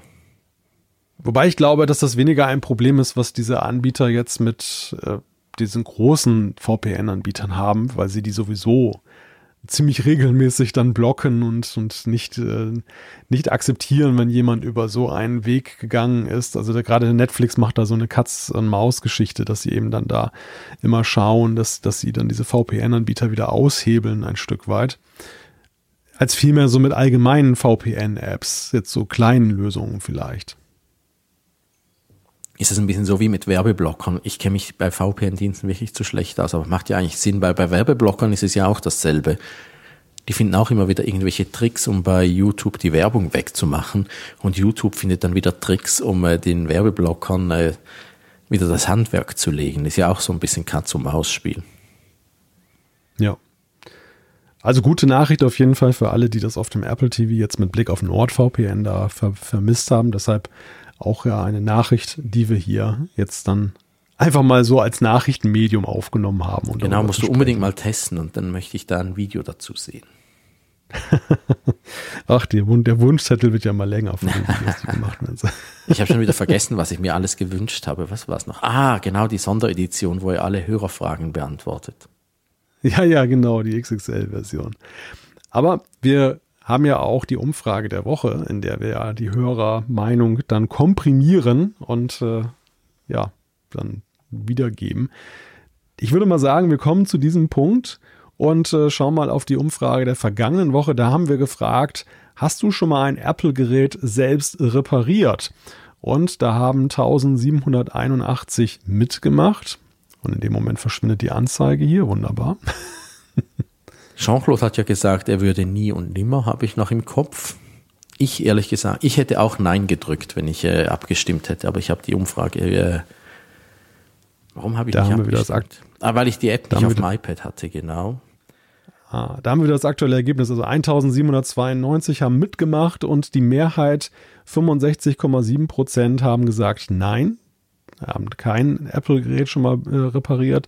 33,9 Prozent ja. Und ein sehr geringer Anteil, 0,4 Prozent weiß nicht, keine Ahnung. Ja. ja, aber 33 ist ein Drittel. Also das, das ist überraschend viel, finde ich. Ja, finde ich aber jetzt natürlich bei so einem Apple-Podcast, der ein sehr affines Publikum hat. Ja, ja, das stimmt, aber schon erwartbar. Die Frage ist, ja. was zählt als repariert? Ja, das ist natürlich ich wiederum. Vermute, da liegt's äh, begraben. Was ja. habe ich, was ja. habe ich mal repariert? Ich überlege jetzt gerade, ob ich nicht. Nein, mir fällt wirklich nichts an. Höchstens, dass ich mal ein Kabel ersetzt habe oder sowas, aber das zählt ja wohl nicht. Nein, also das wäre das Zubehör dann ja, aber. Naja. Ja. Ja, man muss, das wäre tatsächlich lustig, das jetzt im nächsten Schritt so ein bisschen auszudifferenzieren. Was, was für eine Reparatur war denn das? Welche Komponente, welche Komponente ging es da? Und das, das wäre sicherlich auch nochmal erhellend. Ja, dann würde ich sagen, die nächste Umfrage steht äh, in der Tür und die lautet, würdest du in Zukunft gerne CarPlay der nächsten Generation einsetzen? Wir geben diese Frage mal jetzt weiter von, der, von dem ersten Thema. Die Antwortoptionen sind ja, nein. Dann nur für dich, Raphael, habe kein Auto und keine Ahnung, weiß ich nicht. Sind Mehrfachnennungen möglich? Ich würde es sehr gerne einsetzen, aber ich habe kein Auto. ja, das, äh, das überlassen wir dann dir und, und äh, euch, welche Option ihr den Vorzug gebt dann an der Nein, Stelle. ich würde, ich habe kein Auto nehmen. Aber ich würde es sehr gerne ausprobieren, weil das lustig ist. Ich, ich habe ja neulich diesen riesigen Touchscreen von Samsung getestet, den, diese Flipchart, die digitale Samsung Flip heißt das Ding. Hm. Und äh, das Problem ist ja, iPads und Co. unterstützen keine externen Touchscreens. Aber das ist mir vorhin nämlich bewusst geworden. CarPlay ist ja eigentlich ein externer Touchscreen und den unterstützen sie. Ich hätte also sehr, sehr doch Interesse, das mal auszuprobieren. Ich muss mir das mal überlegen. Ein bisschen Support für externe Touchscreens ist tatsächlich da, einfach in Form von CarPlay. Aber ich glaube nicht, dass man auf CarPlay viel machen kann. Was ich gerne machen würde. Nein. Nein, also CarPlay ist ja schon sehr eingeschränkt. Ja, ja. Das fängt ja schon damit an, dass du ja jetzt das, dass das Verschicken von Nachrichten oder das Lesen besser gesagt von Nachrichten. Verschicken geht ja, das kannst du per Siri dann machen, aber das, das Lesen von Nachrichten, du kannst dir immer die neuen Nachrichten vortragen lassen, aber du kannst, kannst jetzt nicht Nachrichten nachlesen, dass du jetzt irgendwie schaust, ähm, da hat mir, wann hat mir Person XY deine Nachricht geschickt und welche war das? Das geht ja alles nicht. Ah, nicht, also man kann sich auch, mit, ja, das, das ist ein bisschen, was Herr Humane da mit dem AI-Pin vorgeführt hat, wo, wo sie die ganze Konversation im Griff haben und äh, du kannst einfach Fragen stellen. Zeig mir doch nochmal das Dokument, was mir Malte gerade geschickt hat. Ja, ja, ja, genau. Ja, ja, richtig. Das ist, das ist dann eben schon, was das angeht, nutzbarer. Apple will natürlich, das ist klar erkennbar, sie wollen natürlich keine Ablenkung haben dann im Straßenverkehr ja, ja, und deshalb gibt es da halt möglichst wenig zu lesen. Aber es ist halt sehr schade, dass Siri an der Stelle nicht intelligenter ja, ist. Fall für Siri 2.0. Ja, ja, für die KI-Siri. Also da, da werden viele Hoffnungen reingesteckt. Ja, dann lass uns doch mal, zwei Stunden Marke ist erreicht. Oh, wirklich? Sind wir, oh ja, ich sehe es gerade.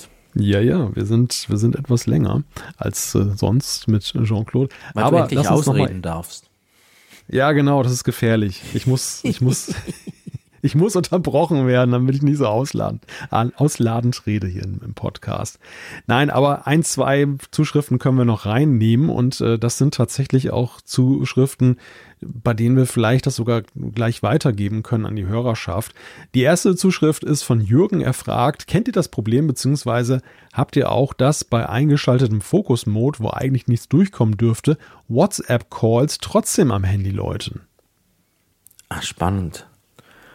Ich habe hin und wieder das Problem, dass ich trotz äh, Fokus-Mode nicht stören und allem Möglichen auf äh, anderen Smartwatches trotzdem Benachrichtigungen kriege. Also so ganz äh, dicht ist es, glaube ich, wirklich nicht. Wobei das jetzt natürlich schon ein Luxusproblem ist, ne? Mehrere Smartwatches. Ja, das ist das Testerproblem. ja. Ja, also ich wüsste es jetzt auch nicht. Ähm, ich weiß jetzt nicht, wie es sich generell verhält, weil WhatsApp äh, ja, glaube ich, CallKit auch in Anspruch nimmt und diese Telefonate dann wie so einen gewöhnlichen Anruf weiterleitet. Aber es kann auch sein, wenn die Person, die anruft, äh, auf irgendeiner VIP-Liste ist oder so, dass es dann vielleicht ja. Äh, durchgereicht wird oder sowas. Aber ich spekuliere da jetzt auch nur wild vor mich hin. Also es wäre tatsächlich mal zu prüfen. Aber das, das würde ich dann einfach mal weitergeben. Vielleicht äh, habt ihr da draußen ja auch entsprechende Erfahrungen gesammelt und könnt Jürgen und uns da so ein bisschen erhellen. Schreibt uns dann gerne.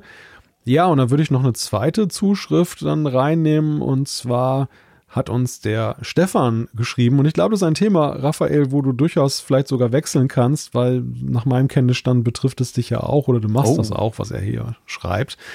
Da ich überwiegend im Büro arbeite, gehe ich seit einiger Zeit schwimmen als Ausgleich. Das tut mir gut, scheint mir aber auch prädestiniert zum Podcast hören. Mein Problem Wasser. Die Apple Watch SE zweite Generation funktioniert dabei einwandfrei, aber AirPods tauche ich mit AirPods tauche ich lieber nicht. Daher meine Frage an euch und vor allem an die Community: Gibt es Erfahrungen mit dem Thema? Welche Technik ist geeignet? Funktioniert Bluetooth unter Wasser? Also Watch Kopfhörer reicht vielleicht eine Schwimmhaube als Abdeckung. Hast du da Erfahrungen mit gesammelt? Du schwimmst ja auch ganz gerne, weiß ich. Ich schwimme sehr gerne und lustigerweise haben wir gerade neulich drüber gesprochen. Ich glaube, es gibt schon Kopfhörer, die die Leute tragen, um zu schwimmen. Ich hatte selbst nie welche. Ich hätte den Verdacht, dass eine Schwimmhaube tatsächlich schon reicht für die AirPods. Wo ich das größere Problem sehe, ist mit der Übertragung. Vermutlich müsste es von der Apple Watch kommen. Und dann mit dem Wasser?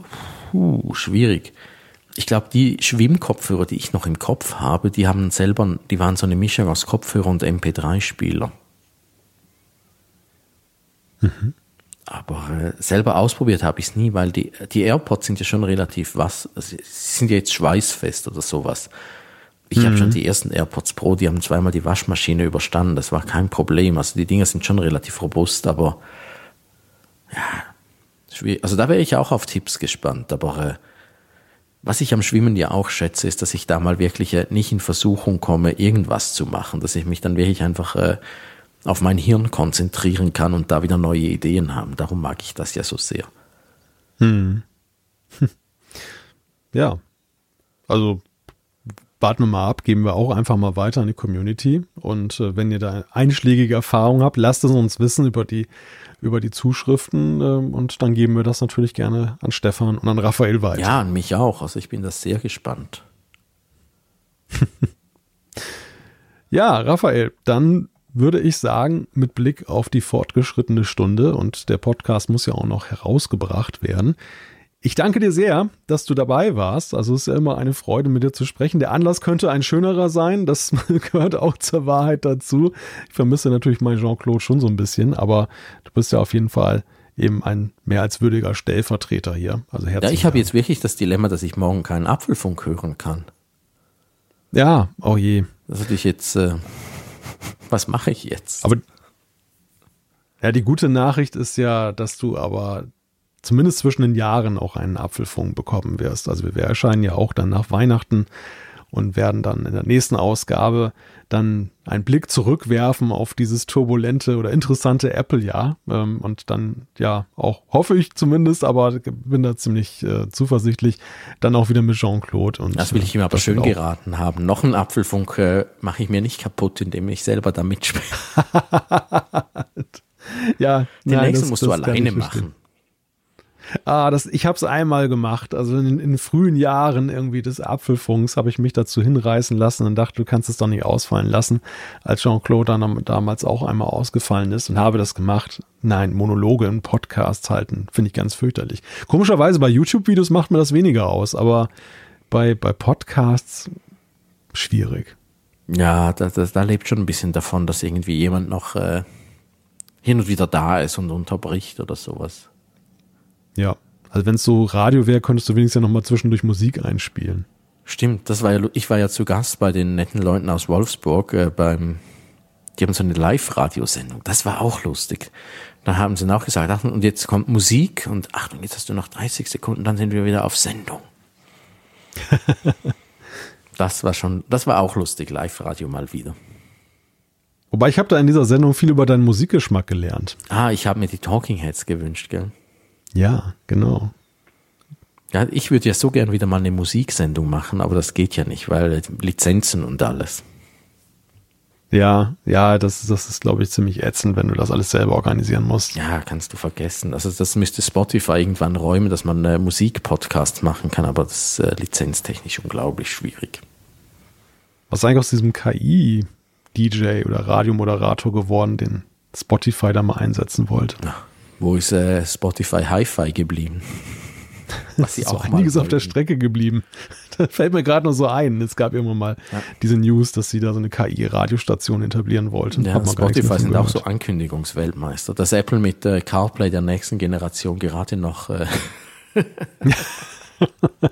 Da schließt sich ein Bogen, Ja, ein genau. Kreis. Ja, herzlichen Dank auch an unseren Sponsor dieser Folge, NordVPN. Wenn ihr das Angebot euch mal angucken wollt, nordvpn.com slash Apfelfunk. Wenn ihr wollt, hören wir uns in der nächsten Woche dann wieder. Und äh, ja, an der Stelle wünschen wir euch und euren Familien ein frohes Fest, schöne besinnliche Feiertage. Lasst euch nicht stressen. Bis dann. Tschüss von der Nordsee. Tschüss aus St. Gallen.